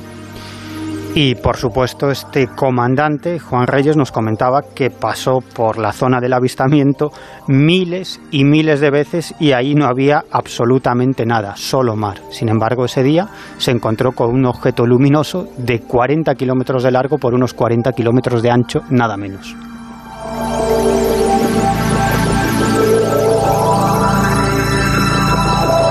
Pues genial repaso el que hemos hecho hoy con la voz directa de los protagonistas a casos clásicos, otros completamente desconocidos y el último caso protagonizado por pilotos españoles de encuentro con lo extraño en los cielos, investigado y bueno, sigue, sigue en ello por nuestro compañero Manuel Carballal. Cuéntanos. Eh, eh, antes de, de terminar, eh, yo creo que es importante dejar claro que a pesar de la espectacularidad lo que hemos comentado no es ni la punta de la Claro, claro. Desde que yo empecé esta investigación llevo recogidos, la última vez que los conté, ya hace años, más de 1.500 casos, uno a uno, de pilotos, de radaristas, de controladores que han protagonizado experiencias como esta. En algunos casos, como el, de, el del 4 de mayo, yo creo que puedo haber identificado la causa en algunos, pero el porcentaje es mínimo en comparación con otro tipo de casos. Y que sean pilotos que llevan las naves en las que viajamos, que son los responsables de las vidas cada vez que cogemos un avión, ese señor que está a los mandos de la aeronave, es Dios para nosotros, ¿no? Es el responsable de, Nuestras vidas todas en, esas en vidas. manos. Y además, muchos de estos casos, y mucha gente no lo sabe, y no, no hay tiempo, sería un tema fascinante, terminaron siendo debatidos en el Congreso de los Diputados de España y en el Senado. O sea, esto del Pentágono, los americanos, llegan con 40 años de retraso. O sea, esto, si la gente supiera que el Partido Socialista, el Partido Popular, Izquierda Unida, UPyD han hecho interpelaciones parlamentarias en el Congreso de los Diputados de España por incidentes ovni, la mayoría de ellos protagonizados por pilotos, que hasta la Casa Real, hasta el emérito que está ahora de viaje, intervino. Eso lo sabemos gracias a, a la Ufolix, ¿no? O sea, la- no, no somos conscientes de que todo esto que llega ahora de Estados Unidos y que flipamos tanto, eso ya ha ocurrido en España. Ahí además dejamos, lanzamos al aire un poco esa propuesta, hitos de la ufología española de alguna forma, porque habría muchos casos y muchas historias que, que contar. Pero no me gustaría despedirte, Manuel, sin citar rápidamente, bueno, pues tu último cuaderno de campo, esta colección, esta serie de, de libros que estás haciendo bajo el sello del ojo crítico. El último tiene que ver con ese mito de los antiguos astronautas y su título es Extraterrestres en la antigüedad o no.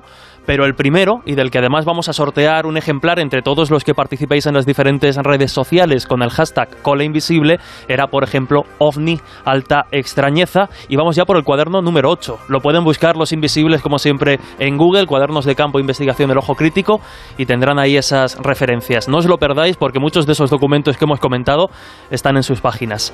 Manuel, ¿qué decir? Un gran reencuentro en los micrófonos de Onda Cero que ya había ganas. Muchísimas gracias. A vosotros, muchísimas gracias. Pues un fuerte abrazo, ah, abrazo iba a decir, y aplauso casi que también. Y hasta la próxima. Hasta siempre, gracias.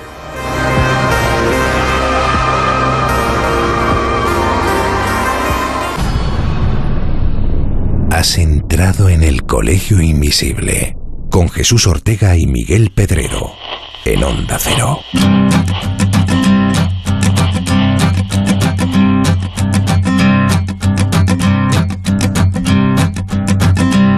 There's a man going round.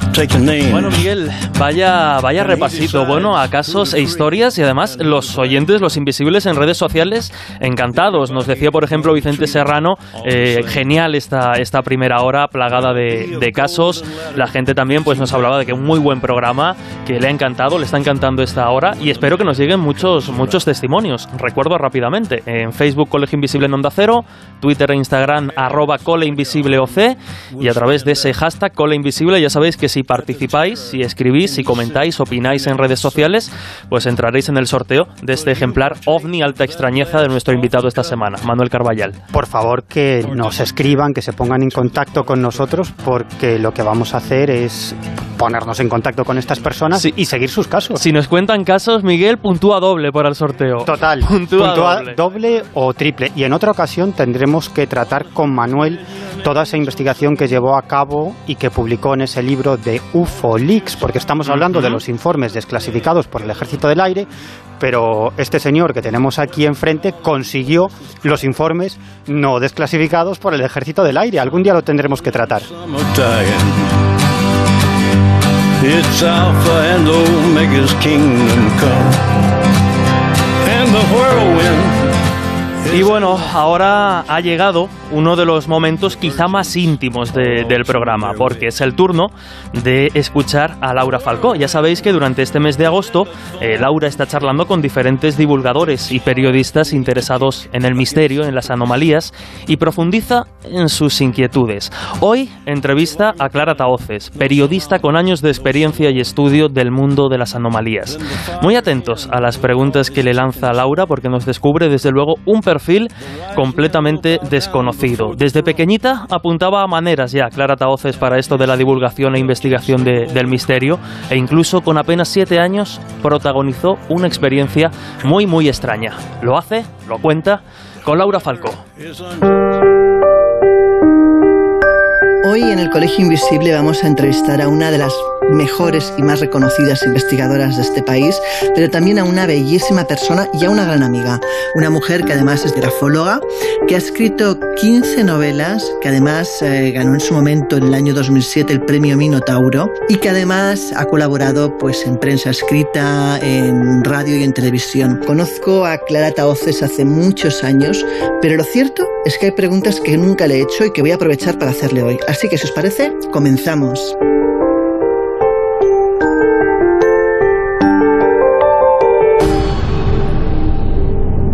Hola Clara, bienvenida un día más al Colegio Invisible, ya sabes que esta es tu casa. Y hoy vamos a aprovechar para hacerte preguntas, bueno, distintas. A ver Clara, ¿cuándo empezaron a interesarte estos temas? La verdad es que estos temas me han interesado desde que tengo uso de razón.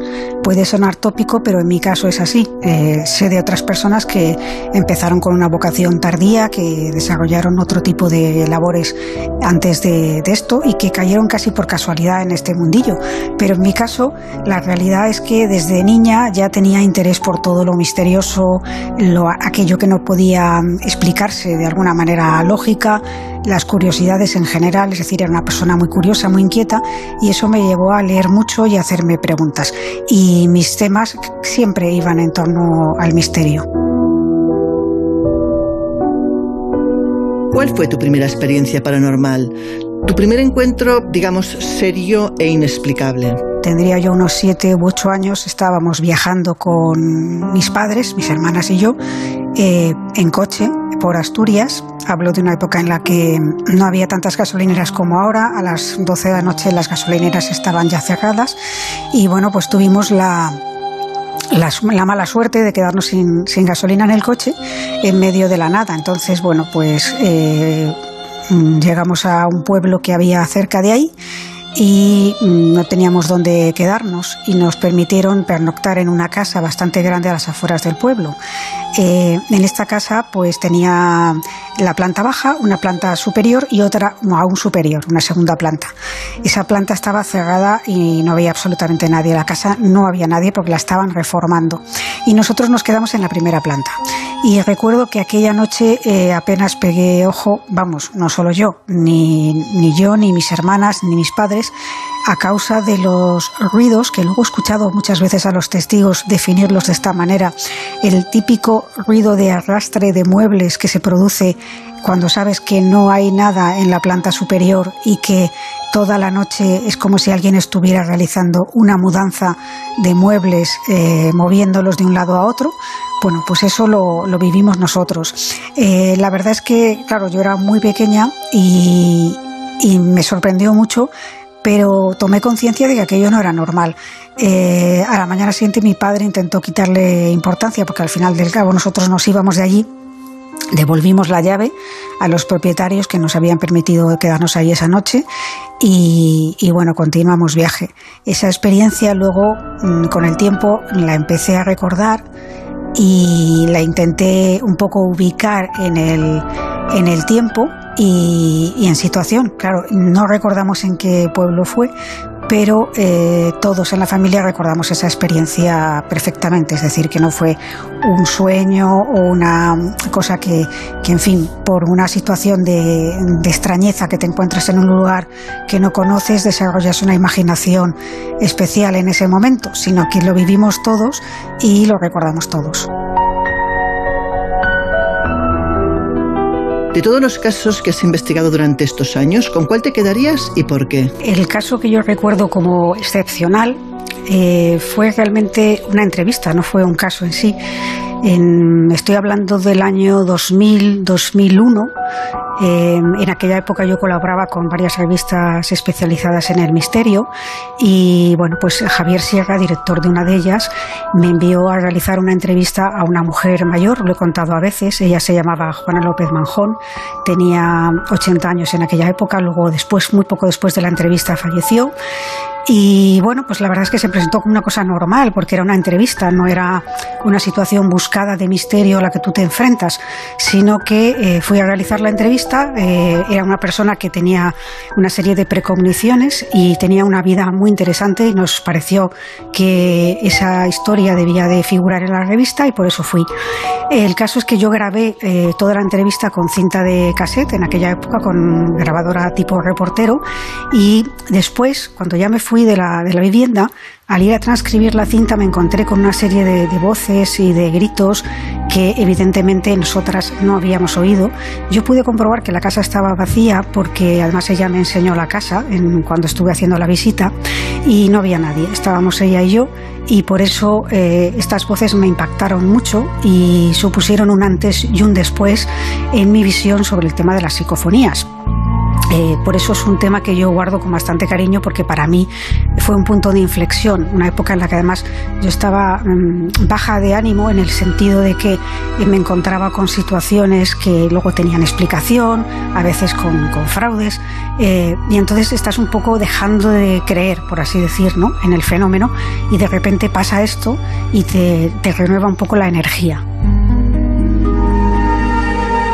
¿Existen muchos fraudes? ¿Es fácil engañar? Bueno, el fraude ha existido siempre, ha existido siempre no solamente con los temas eh, de parapsicología o temas paranormales, sino en todos los ámbitos de la vida, incluso en el ámbito científico, ha habido fraudes, fraudes científicos también. Eh, lo que pasa es que efectivamente este terreno se presta a un caldo de cultivo que eh, hace que hay gente que, que piense erróneamente, creo yo, que puede obtener algún beneficio, alguna rentabilidad económica, pues vendiendo algo que no es, ¿no? Por lo general es lo primero que intentas descartar cuando vas a un sitio o cuando te cuentan un caso. Lo primero siempre es eso. Eh, entonces, bueno, pues a veces te lo encuentras y a veces no. Eh, luego hay muchos tipos de fraudes. No todos los fraudes obedecen a un motivo económico y me atrevería a decir que a lo largo del tiempo, desde que yo empecé con estos temas, eh, me he encontrado casos de fraude económico mucho menores en porcentaje que otro tipo de fraudes por otras circunstancias, por ejemplo, por el afán de notoriedad o las personas que de alguna manera eh, eh, quieren llamar la atención con respecto a, su persona o a una situación que ellos viven que muchas veces no es de forma ni siquiera consciente, es decir, no son conscientes de que están haciendo un fraude, otras veces sí son conscientes de que esa llamada de atención va a hacer que las personas de su entorno que a lo mejor les habían dado la espalda eh, se vuelquen con, con, ella, con esa persona. Y quiero decir que la, forma de, ejecutar los fraudes, el tema económico es quizá el porcentaje más bajo. Hubo una época en los años 90 donde el porcentaje económico quizá era, más alto, pero haciendo un balance, eh, yo encuentro que la mayoría de, las actuaciones referentes al fraude tienen que ver eh, más con otras cuestiones que no son precisamente crematísticas. Tras todos estos años dedicados a la investigación, ¿has llegado a alguna conclusión? Por situar un poco en el tiempo eh, mi trayectoria de pensamiento, yo empecé a publicar artículos cuando tenía 17 años.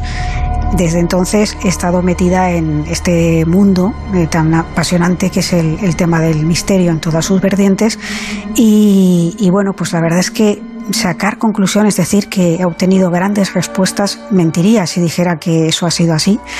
Eh, yo no he obtenido grandes respuestas. Es más, me he dado cuenta de que la osadía que te da la, juventud eh, parece que tienes las cosas más claras y que las cosas son de una manera o son de otra, que la explicación puede ser esta o puede ser aquella, pero eh, siempre basadas en una premisa. lo que sí que me he dado cuenta con el paso del tiempo es que esas eh, premisas que aparentemente yo tenía tan claras en, su momento, cada día se van desdibujando más y tengo menos certezas, menos respuestas.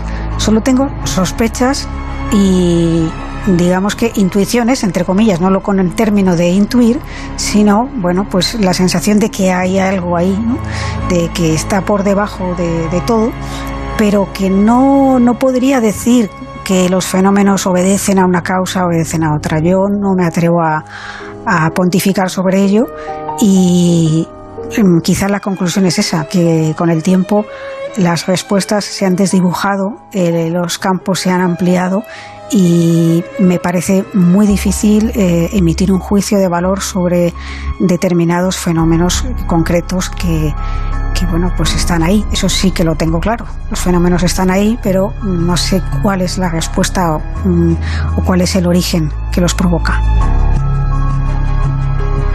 Y por último, Evidentemente yo creo que toda tu trayectoria, todas tus investigaciones, todas tus experiencias te habrán llegado a alguna conclusión sobre si hay vida después de la vida, de si hay un más allá, ¿no? Cuéntanos realmente si crees que hay ese más allá y también si el saber o no saber que existe ese más allá ha podido cambiar tu percepción sobre la muerte. Es decir, ¿tienes miedo a morir? La verdad es que tampoco tengo una respuesta para contestar eh, si hay vida después de la muerte. No lo sé, la verdad es que no lo sé. Eh, es para mí este, fíjate, es el gran misterio que está por resolver dentro de todos los misterios que, que nos rodean. ¿no? Eh, saber si hay vida después de la muerte o también el tema de si los extraterrestres eh, existen, nos visitan. Eso también me parece un gran enigma, pero sobre todo el de la muerte, porque es el que más nos toca de cerca a todos, ya que todos vamos a pasar por ese umbral. ¿no? Realmente desconozco eh, si hay vida después de la muerte. Esto no es que ni me tranquilice ni me intranquilice. Eh, el miedo que tengo yo a la muerte no es en sí el miedo, tengo de hecho mucha curiosidad por ver qué es lo que pasa después, si es que pasa algo, sino el miedo al sufrimiento físico, al dolor, eh, el fallecimiento de, seres a los que quiero, de familiares, eso pues me provoca, me perturba, ¿no? Pero en sí la muerte no, me da miedo, es más, me da curiosidad, porque me gustaría desvelar ese gran misterio que solamente se puede hacer una vez que ya no estás aquí. Y, y bueno, pues sí que me parece un campo de investigación apasionante y desde luego yo no tengo respuesta para nada de esto. Clara, muchísimas gracias por estar una vez más con nosotros en el Colegio Invisible y nada, nos vemos a la vuelta de vacaciones. Un abrazo.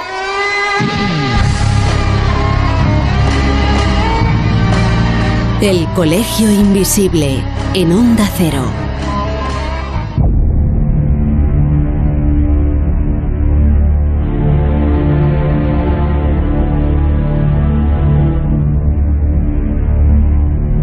Y llegó el momento más viajero del Colegio Invisible, de estas ediciones especiales que estamos eh, emitiendo y preparando durante este mes de agosto. Hemos estado hablando de ovnis con militares, con pilotos y escuchando su testimonio. Y lo cierto es que, claro, si uno habla de ovnis y se lo lleva al ámbito de lo secreto y lo confidencial, es inevitable que a todos nos venga a la cabeza un lugar muy concreto conocido por todos, pero realmente desconocido para la inmensa mayoría. Hablamos del clásico, mejor dicho, de la clásica Área 51, situada en Nevada, tan solo pues, unos 130 kilómetros al noreste de la ciudad de Las Vegas.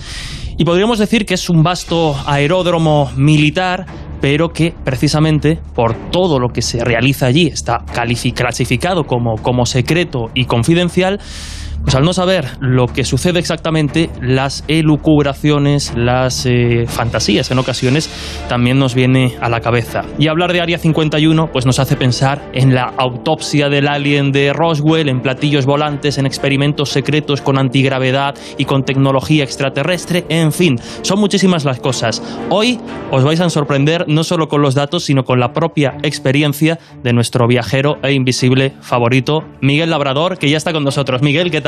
¿Qué tal? Muy buenas, pues nada, ya sabéis, aquí encantado y, con ganas de, contar algo por lo que me cambió tanto la vida que de hecho estoy aquí, entre otras cosas, por eso, por ahí empecé en la radio para, contar lo que, yo, lo que yo vi. Claro, porque además, eh, bueno, vas a contar algunas cosas sobre el Área 51, pero en especial hoy nos interesa tu propia experiencia, que como adelantabas, pues es transformadora y que viviste en ese mismo, en ese mismo lugar. Bueno, cuéntanos de entrada, como siempre, ¿no? ¿Por qué decides viajar hasta el Área 51? Bueno, eso fue a finales del 2011. Hay que decir que faltaban todavía dos años para que esa base se reconociera públicamente, o sea que en teoría eso no existía. Y bueno, fue un viaje por la costa oeste, un viaje soñado, em, que la hice con, un íntimo amigo, Borja Arias, que es también piloto comercial. Y claro, una vez que paramos por, por Las Vegas, cómo no, pues era visita obligada, dejar un día eh, para, para, para, visitar el 51, eh, porque claro, ahí se junta pues dos de mis grandes pasiones son los misterios y, y la aeronáutica. Y todos sabemos que, que, que, en ese sitio pues, se han probado los mejores aviones que, tiene, que ha tenido la, la, USAF y la CIA. O sea que imagínate, para mí era un sitio ideal. En mitad de la nada, de alguna forma, ¿uno puede ir hasta allí sin ningún problema hasta que llama a la puerta, digamos? ¿o? Sí, sí, exacto. O sea, eh, nosotros eh, con el coche de alquiler eh, pusimos rumbo a, al área 51. Yo tenía, recuerdo, eh, en, el, GPS bien, bien puesto. Cogí una página norteamericana que, que indicaba todas las entradas. Y nada, eh, creo que fueron dos horitas, una cosa así, por un... A mí me encantan los desiertos. Y bueno, pues la verdad que es impresionante. Hacer ya solamente eso es, es, es, brutal. Y nada, empezamos entrando por una de las, no la principal, no la, no la más conocida, pero una de las más fotografiadas y es verdad que ahí ocurre lo que tantas veces vi en los documentales, que una vez que te acercas, de repente en la colina se asoman los camodiutes, estos eh, vigilantes que de repente no pues se asoma ahí la, la furgoneta. Lo que pasa es lo que yo siempre digo, cambia mucho cuando tú estás ahí que cuando lo ves en un documental, porque de repente dices, cuidado, no la vayas a liar, porque estos no creo que se vayan a andar con chiquitas. Y es verdad que impresiona un poco, ¿eh? Y, y, y ya digo, ahí bueno, pues, eh, nos hicimos rápido la foto de rigor, pero nada, con mucha precaución y, y con mucho respeto. Uh -huh. Y ahí, bueno, os quedasteis con la intención, quizás, de observar algo. Hay que decir que, que el Área 51 es inmensa. Sí, sí ocupa un área de 12.000 kilómetros cuadrados. No se sabe cuántas personas trabajan en el, área, en el área 51. Y como tú muy bien decías hace un momento, no hace tantos años que el gobierno de los Estados Unidos reconoció la existencia del área 51, que era bastante ridículo y cachondo, sí, porque sí, todo el mundo sabía que eso era, era el área 51 y que ahí se llevaban a cabo todo tipo de pruebas, como por ejemplo de los U-2, del SR-71, del F-117.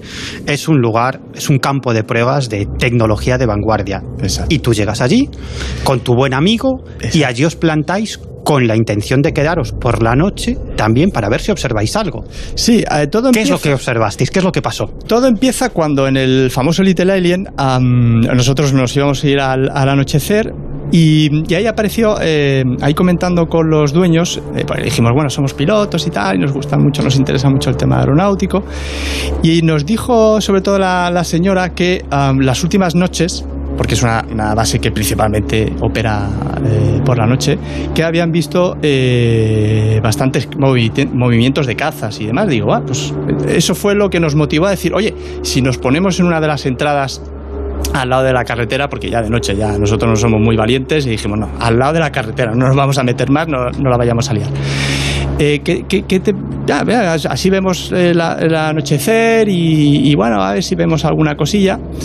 Y nada, pues en cuanto se hizo de noche, eh, todo empezó súper rápido. A los 15 minutos más o menos, eh, yo estaba en el lado del copiloto y mi amigo Borja no, no lo pudo ver porque estaba en, a la izquierda, a mi izquierda, y, y, de repente vimos, o yo, yo vi cómo bajaba rápidamente una, una luz. Eh, a mí me parecía las típicas landing lights de, de, los aviones, que todos, tanto militares como comerciales, ¿no? las luces de aterrizaje pero claro, se, se, esfumó por debajo de la montaña, fue de arriba abajo, muy rápido. Eh, eh, pero bueno, yo la explicación ahí le di en ese momento era que se trataba seguramente de un caza, que bueno, pues hizo una aproximación un poquito más eh, rápida de, de, lo que estamos acostumbrados en, en, la aviación comercial. Pero bueno, sí que nos hizo muchísima ilusión porque algo que no existía, pues ahí había un movimiento. Entonces digo, ah, pues mira, ya podemos decir que hemos visto un movimiento, aunque sea de un caza, sí, sí. Eh, en el A51. ¿Qué es lo que pasa? Que mm, eso nos motivó, aunque hacía frío porque era diciembre, eh, nos motivó a salir del coche y ahí nos pusimos eh, por delante para ver un poquito, a ver si veíamos alguna cosa, cuando de repente a nuestra izquierda esa, sí, parecía la misma luz, el mismo tipo de luz, muy, como muy a lo lejos. Eh, pues ahí aparece esa luz, estática de momento, y bueno, pues oye, mira, ¿esto qué es? ¿Qué no es? ¿Qué puede ser? A, ver si lo estamos confundiendo, era una noche estrellada espectacular ahí en, el desierto de Death Valley.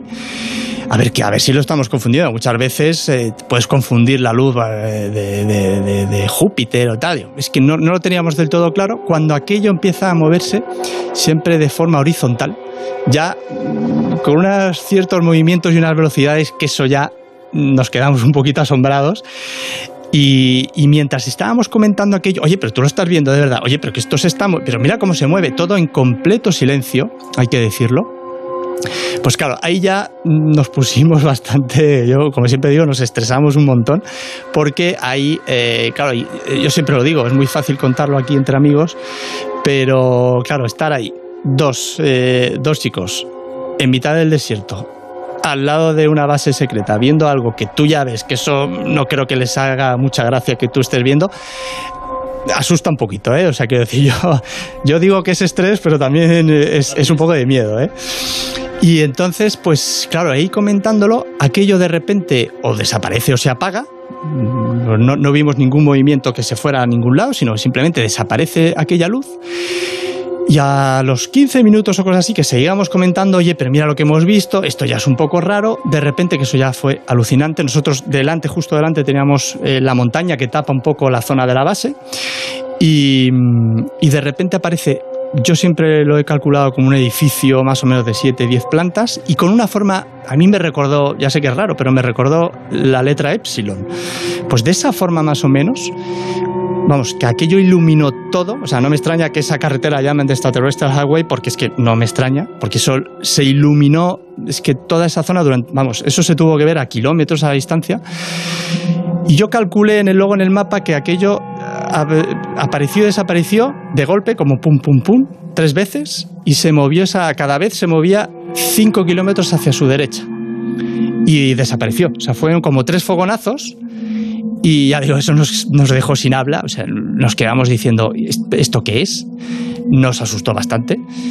Y, ya digo, eso fue realmente espectacular. Era un tono como entre amarillo, anaranjado, y eso sí que no, no tenemos ni idea de qué, de qué pudo ser. Con lo cual, viento calma, o sea, decir, no había ningún ruido, en ningún momento escuchamos nada. No pasó ningún coche en ese momento, o sea, Imaginaos ver todo esto en completo silencio, solo escuchándonos las voces que nosotros estamos dando. Muy brevemente, a mí me, me gustaría preguntarte un par de cosas, ¿no? Porque me estás, me estás hablando de un objeto de grandísimas dimensiones. El último sí, enorme. Enorme, al menos el último que visteis con una forma muy extraña y que se movía también de una forma muy rara, como apareciendo y desapareciendo, ¿no? Iluminándose y, apagándose, ¿no? Paulatinamente.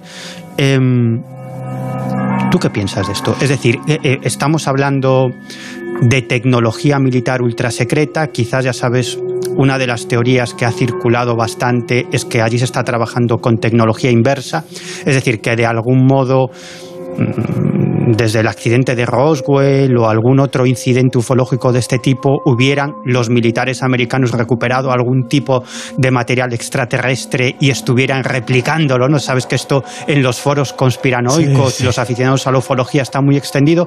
¿Qué piensas sobre lo que viste desde el punto de vista aeronáutico? A ver, yo desde, desde luego como, como piloto y, que he tenido la oportunidad de, volar helicópteros, avionetas, aviones comerciales, eh, hasta cazas, eh, em, yo no he visto nada ni parecido, o sea, nada. O sea, no, a, nivel físico, por ese tipo de movimientos mm, es incomprensible porque si aquello era algo físico, esas Gs no son, no son vamos, ni de cerca eh, posibles por, por aguantar eh, un ser humano sí que es verdad que, hay muchas hipótesis. Claro, yo, eh, Borja y yo le hemos dado 20.000 vueltas y, claro, ¿qué ha podido ser? ¿Qué es? Y, claro, ahí entra todo. Eh, a ver, yo siempre pongo el mismo ejemplo. Eh, el F-117, que hoy, hoy, hoy, en 2021, si yo lo veo, a mí me sigue fascinando, me parece un, un, avión, aparte de que sea indetectable por los radares y demás, pero sigue siendo una maravilla. Eso es tecnología, o sea, se fabricó en los años 60.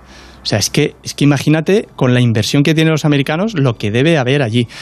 Lo que yo tengo claro que eso es algo militar, porque eh, por eso muchas veces insisto, digo, cuidado con lo que se ve muchas veces, porque si yo eso lo veo en otro lado, sí que yo estaría hablando sin ningún tapujo de, oye, yo he visto algo que esto tiene que ser extraterrestre porque esto no es normal. Lo que pasa es que al verlo justamente dentro del perímetro del, del Área 51, lo que sí que es seguro que eso es algo militar. Por la noche las luces, sobre todo las dos primeras, las luces son muy difíciles de, cuantificar, tanto en distancia como en tamaño. Claro, ya lo último, eso sí que, porque eso sí que denotó que estaba muy cerca nuestra, pero lo otro sí que es más difícil de saber, de si está lejos, si es más grande, si es menos grande.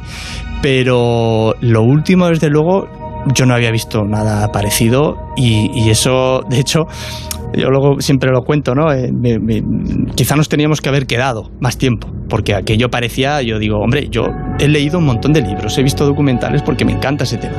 Oye, nadie ha visto nunca nada de cuando ha ido.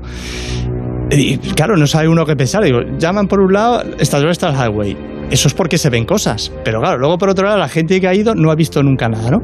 Entonces, claro, uno ya no sabe qué pensar pero sin duda eh, se ve que no es tan fácil, porque si no, todas las veces que se han quedado ahí se han dejado cámaras para grabar, etcétera. Bueno, pues eh, nunca se ha visto nada, pero ese día parecía que era el día de las rebajas, de, ver cosas, porque las rebajas ufológicas, pero el avistamiento. De reconocer que nos asustamos, nos asustamos y, y al final nos fuimos. Y, y era, estuvimos tan estresados que cuando llegamos a Las Vegas al hotel, de verdad teníamos sobre todo ganas de irnos a dormir porque el nivel de estrés durante tanto tiempo eh, fue tal eh, que, que, digo, mira, ya mañana seguimos hablando de más porque nos cansamos muchísimo de ese estrés. Pedazo, pedazo de experiencia la que nos ha contado hoy nuestro invisible Miguel Labrador en estos viajes que estamos realizando con él durante el mes de agosto. Y sobre todo tener la suerte de ver algo así tan cerca de la posición en la que os encontrabais en el área 51 y algo tan inmenso, ojo, de una forma tan extraña y como dije antes que realizaba unas maniobras bastante increíbles desde el punto de vista aeronáutico. Sí, sí. Pues Miguel Labrador, gracias como siempre por acompañarnos una semana más en el Colegio Invisible y hacernos de guía por estos lugares misteriosos que estamos visitando durante este verano. Y bueno, nos vamos de viaje dentro de siete días de nuevo aquí y contigo. Hasta la semana que viene. Hasta la semana que viene, muchas gracias.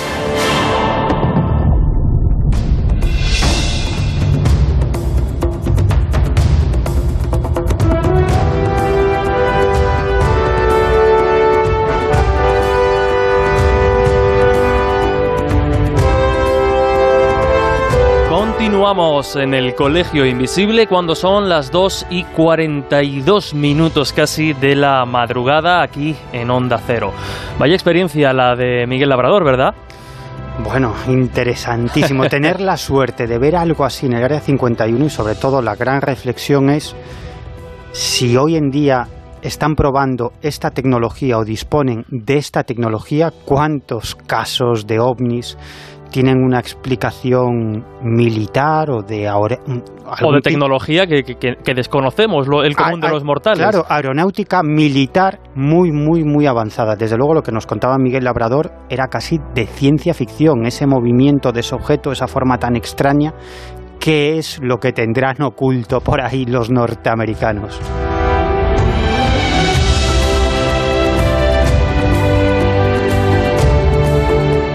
Y es momento de seguir viajando, así que coged aire porque el ritmo no para en el colegio invisible. Es el momento de ir de la mano de Lorenzo Fernández Bueno hasta Argelia, porque allí aguardan unas pinturas prehistóricas que representan extraños seres con escafandra y escenas, bueno, algunas de ellas con mujeres embarazadas subiendo a lo que parece una especie de, aparato. Además, tú has estado por allí, Miguel, ¿no? Contemplando estas pinturas. He tenido la suerte de estar por Tassili, de contemplar a pocos centímetros estas extrañas pinturas, algunas de ellas, los llamados cabezas redondas, cuando tú los miras tienes la sensación de que estás delante de la representación de un astronauta, ¿no? Astronautas a los que los habitantes del Tassili parecen adorar, como si estuvieran orando a una especie de dioses. Pero yo además tuve la oportunidad allí en Tassili de preguntarle a los bereberes que nos acompañaron en esta expedición, en este viaje inolvidable, y cuando les preguntaba qué creían que eran esas pinturas, qué representaban esos cabezas redondas, ellos me decían que eran los seres de la luna y que todavía se seguían apareciendo. Y la última noche tuve la suerte de reunirlos a todos alrededor del fuego y comenzaron a contarme historias de encuentros cercanos con extraños seres y luces voladoras que iluminaban la zona del Tassili. Ahí es nada. El descubridor de estas eh, figuras eh, inquietantes y sugerentes fue Henri Lot y quedó fascinado con estos eh, insólitos y aterradores seres.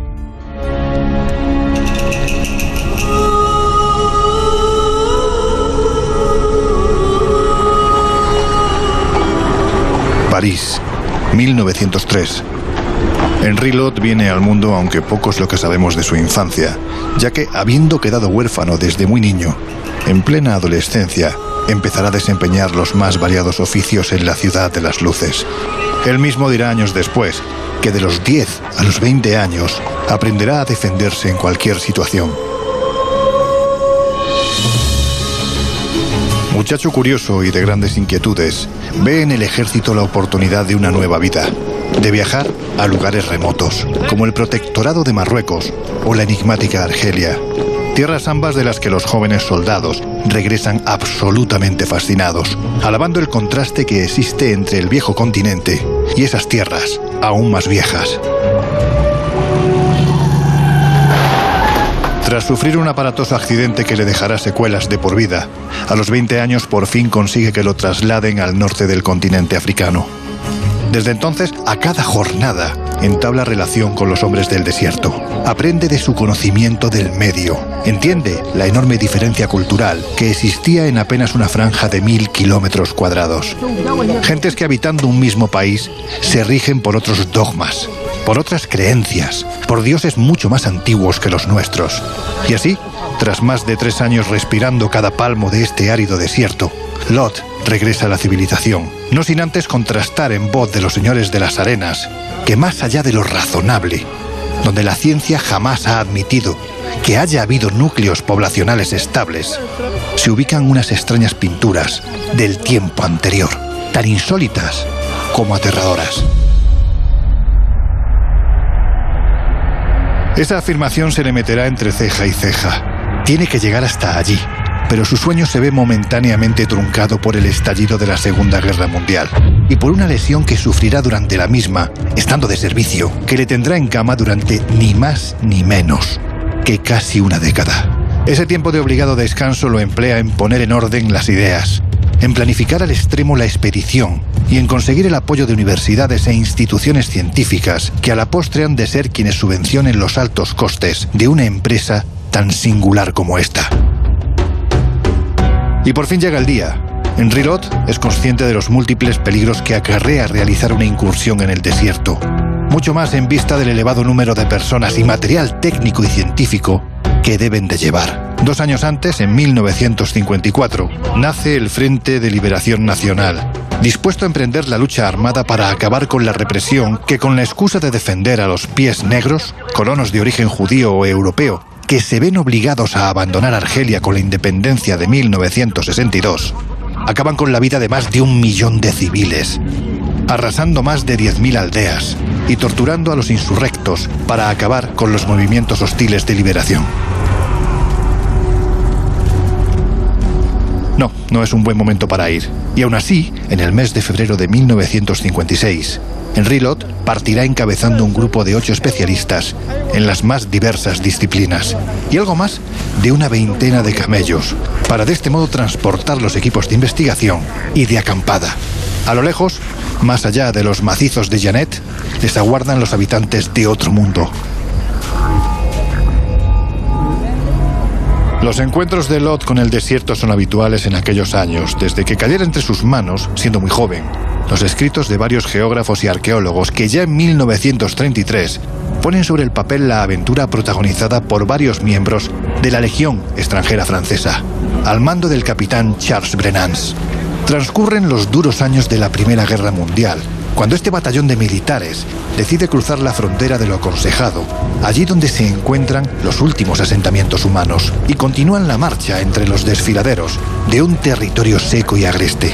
Llegarán hasta donde antes que ellos nadie se ha atrevido a hacerlo, a casi 1.400 kilómetros de Argel, a un punto de la geografía argelina en el que historiadores y arqueólogos aseguraban que jamás se han ubicado poblaciones humanas, ni antes ni ahora. Se equivocan, y la prueba más evidente son las miles de pinturas que se esconden del sol en los abrigos de esta meseta de mucha altura, a más de 700 metros sobre el nivel del mar.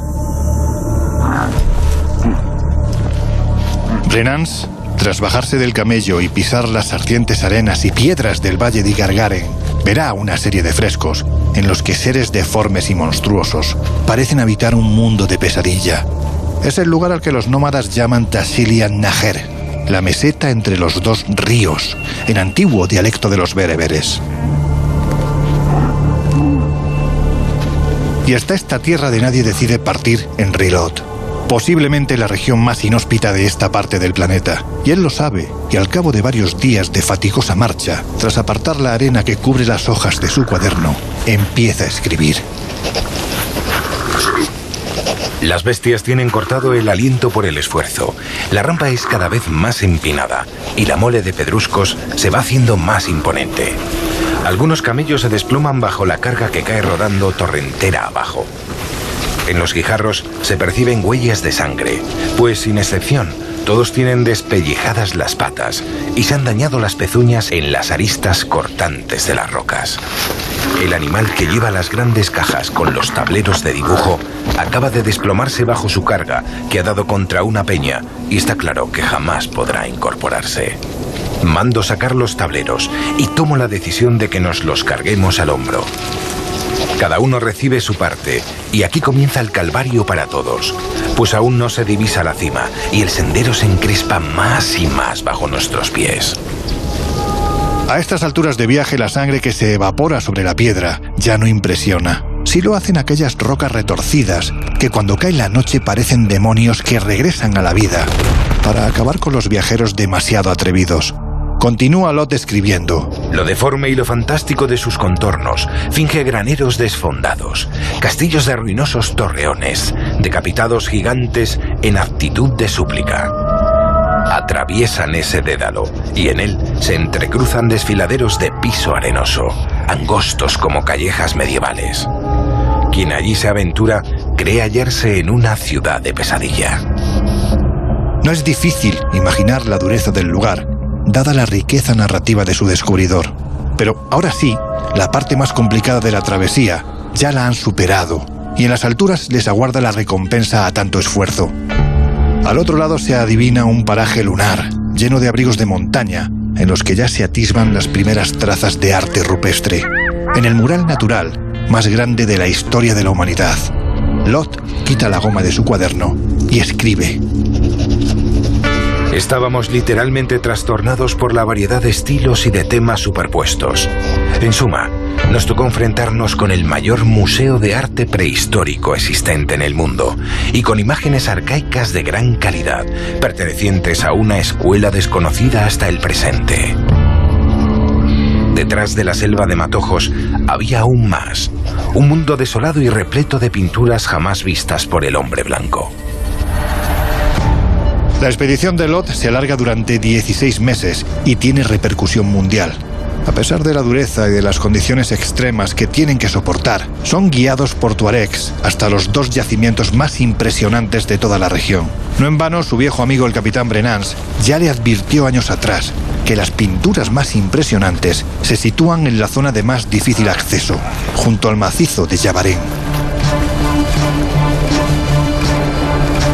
Con el corazón a punto de estallar, Lot y dos de sus acompañantes, su joven alumno Jacques Villet y el fotógrafo de la expedición, Philippe Letelier, toman asiento sobre unas piedras planas y con la mirada perdida observan en silencio lo que tienen enfrente. No hace falta palabras, solo observar en silencio. Hay que retroceder un tanto para verlo en conjunto. El perfil es simple y la cabeza redonda y sin más detalles que un doble óvalo en mitad de la cara. Recuerda la imagen que comúnmente nos forjamos de un ser de otro planeta. Los marcianos. Qué título para un reportaje y qué anticipación. Pues si seres extraterrestres pusieron alguna vez pie en el Sáhara, hubo de ser hace muchísimos siglos, ya que las pinturas de esos personajes de cabeza redonda del Tassili cuentan por lo que deducimos entre las más antiguas. Los marcianos abundan en Yavaren, seres con cabeza redonda más evolucionados, una especie de diablillos. El dios astronauta que parece tener una antigüedad mayor que la del gran dios marciano. En otros abrigos, esos misteriosos polifemos con escafandra parecen conducir a un grupo de mujeres en estado de gestación al interior de unas singulares burbujas en lo que es bautizada como la escena del rapto. Y como Tassili es un enigma de proporciones casi tan grandes como la superficie que abarca, junto a las misteriosas creaciones también se localizan trazos de una escritura primigenia y desconocida, que haría que el nacimiento de los primeros textos, hace 4.000 años, en la región de Babilonia, queden relegados a un segundo puesto, en virtud de lo hallado por Lot y su equipo. Porque las dataciones posteriores arrojarán que las pinturas de Tassili nos remontan más de 10 milenios en el tiempo, cuando esta región del planeta es lo más parecido a un jardín de las Hespérides.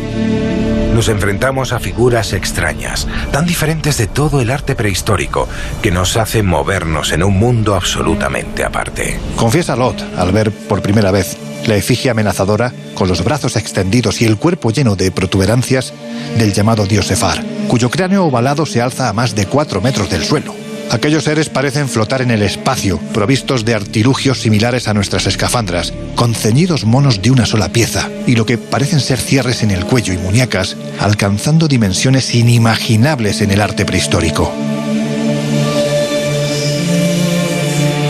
En la región de Ananguat, rodeada del cauce seco de dos ríos que se extinguieron miles de años atrás, Lot encuentra otra escena inquietante. Más abajo, otro hombre emerge de un ovoide con círculos concéntricos que recuerda a un huevo, o más problemáticamente un caracol. Toda prudencia es poca para interpretar semejante escena, ya que nos hallamos ante unos temas pictóricos sin precedentes.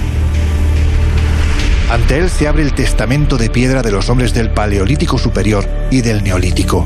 Son más de 15.000 muestras de pintura, aunque se estima que podría haber más de 80.000.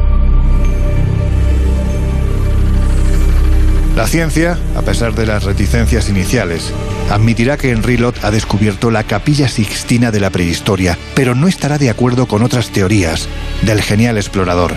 Hipótesis que defenderá hasta el fin de sus días y que indican que algo ocurrió en la más remota antigüedad, en este lugar. Algo que quedó representado sobre esta árida tierra para toda la eternidad.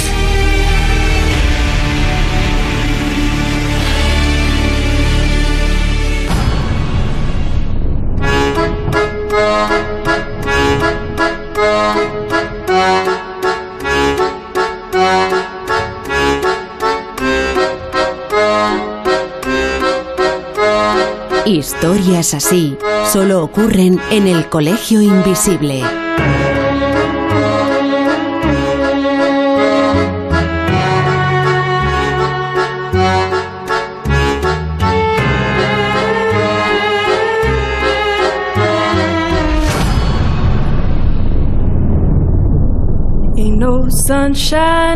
Y llegamos al final de este programa del Colegio Invisible con el reloj azotando, pero sin olvidar vuestros comentarios rápidamente en las diferentes redes sociales. En Twitter, por ejemplo, Euskal Chaparroa nos decía hace poco que os he descubierto y el programa de hoy me parece brutal. Carlos, en Twitter también nos decía, en esta noche de Perseidas nos hacéis mirar al cielo con más atención. Nos ha llegado incluso algún caso, Miguel, al que ya le seguiremos la, la pista.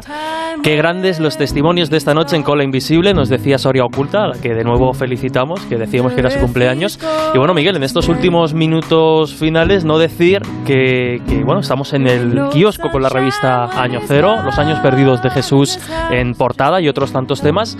Y también saben los oyentes que pueden buscarnos en espaciomisterio.com, donde además de encontrar pues mucho contenido y mucha información, también tienen a su disposición pues toda esa serie de eventos relacionados con el Colegio Invisible, como es el octavo Congreso de Misterio y Enigmas de la Historia, que tendrá lugar el, los próximos días 2 y 3 de octubre en el Palacio de Benacazón, en Toledo, y tendrá nombres como Enrique de Vicente, Nacho Ares, Manuel Acuña, el exorcista que estuvo con nosotros. En fin, todo eso, insisto, en espaciomisterio.com. Y ahora sí que sí, Miguel, como siempre una semana más, pues un placer y un gusto compartir minutos de radio contigo. Pues igualmente y continuamos en los próximos programas con más exclusivas y más testimonios. Pues sí, todavía nos queda agosto y todavía nos quedan misterios e historias que contar. También, como no, agradecer a Miguel Jurado en la parte técnica su ayuda y siempre inestimable buena mano para, para realizar a cabo, para llevar a cabo el Colegio Invisible. Y sin más, nos despedimos hasta dentro de siete días. Gracias, como siempre, por estar ahí. Un fuerte abrazo y sed felices.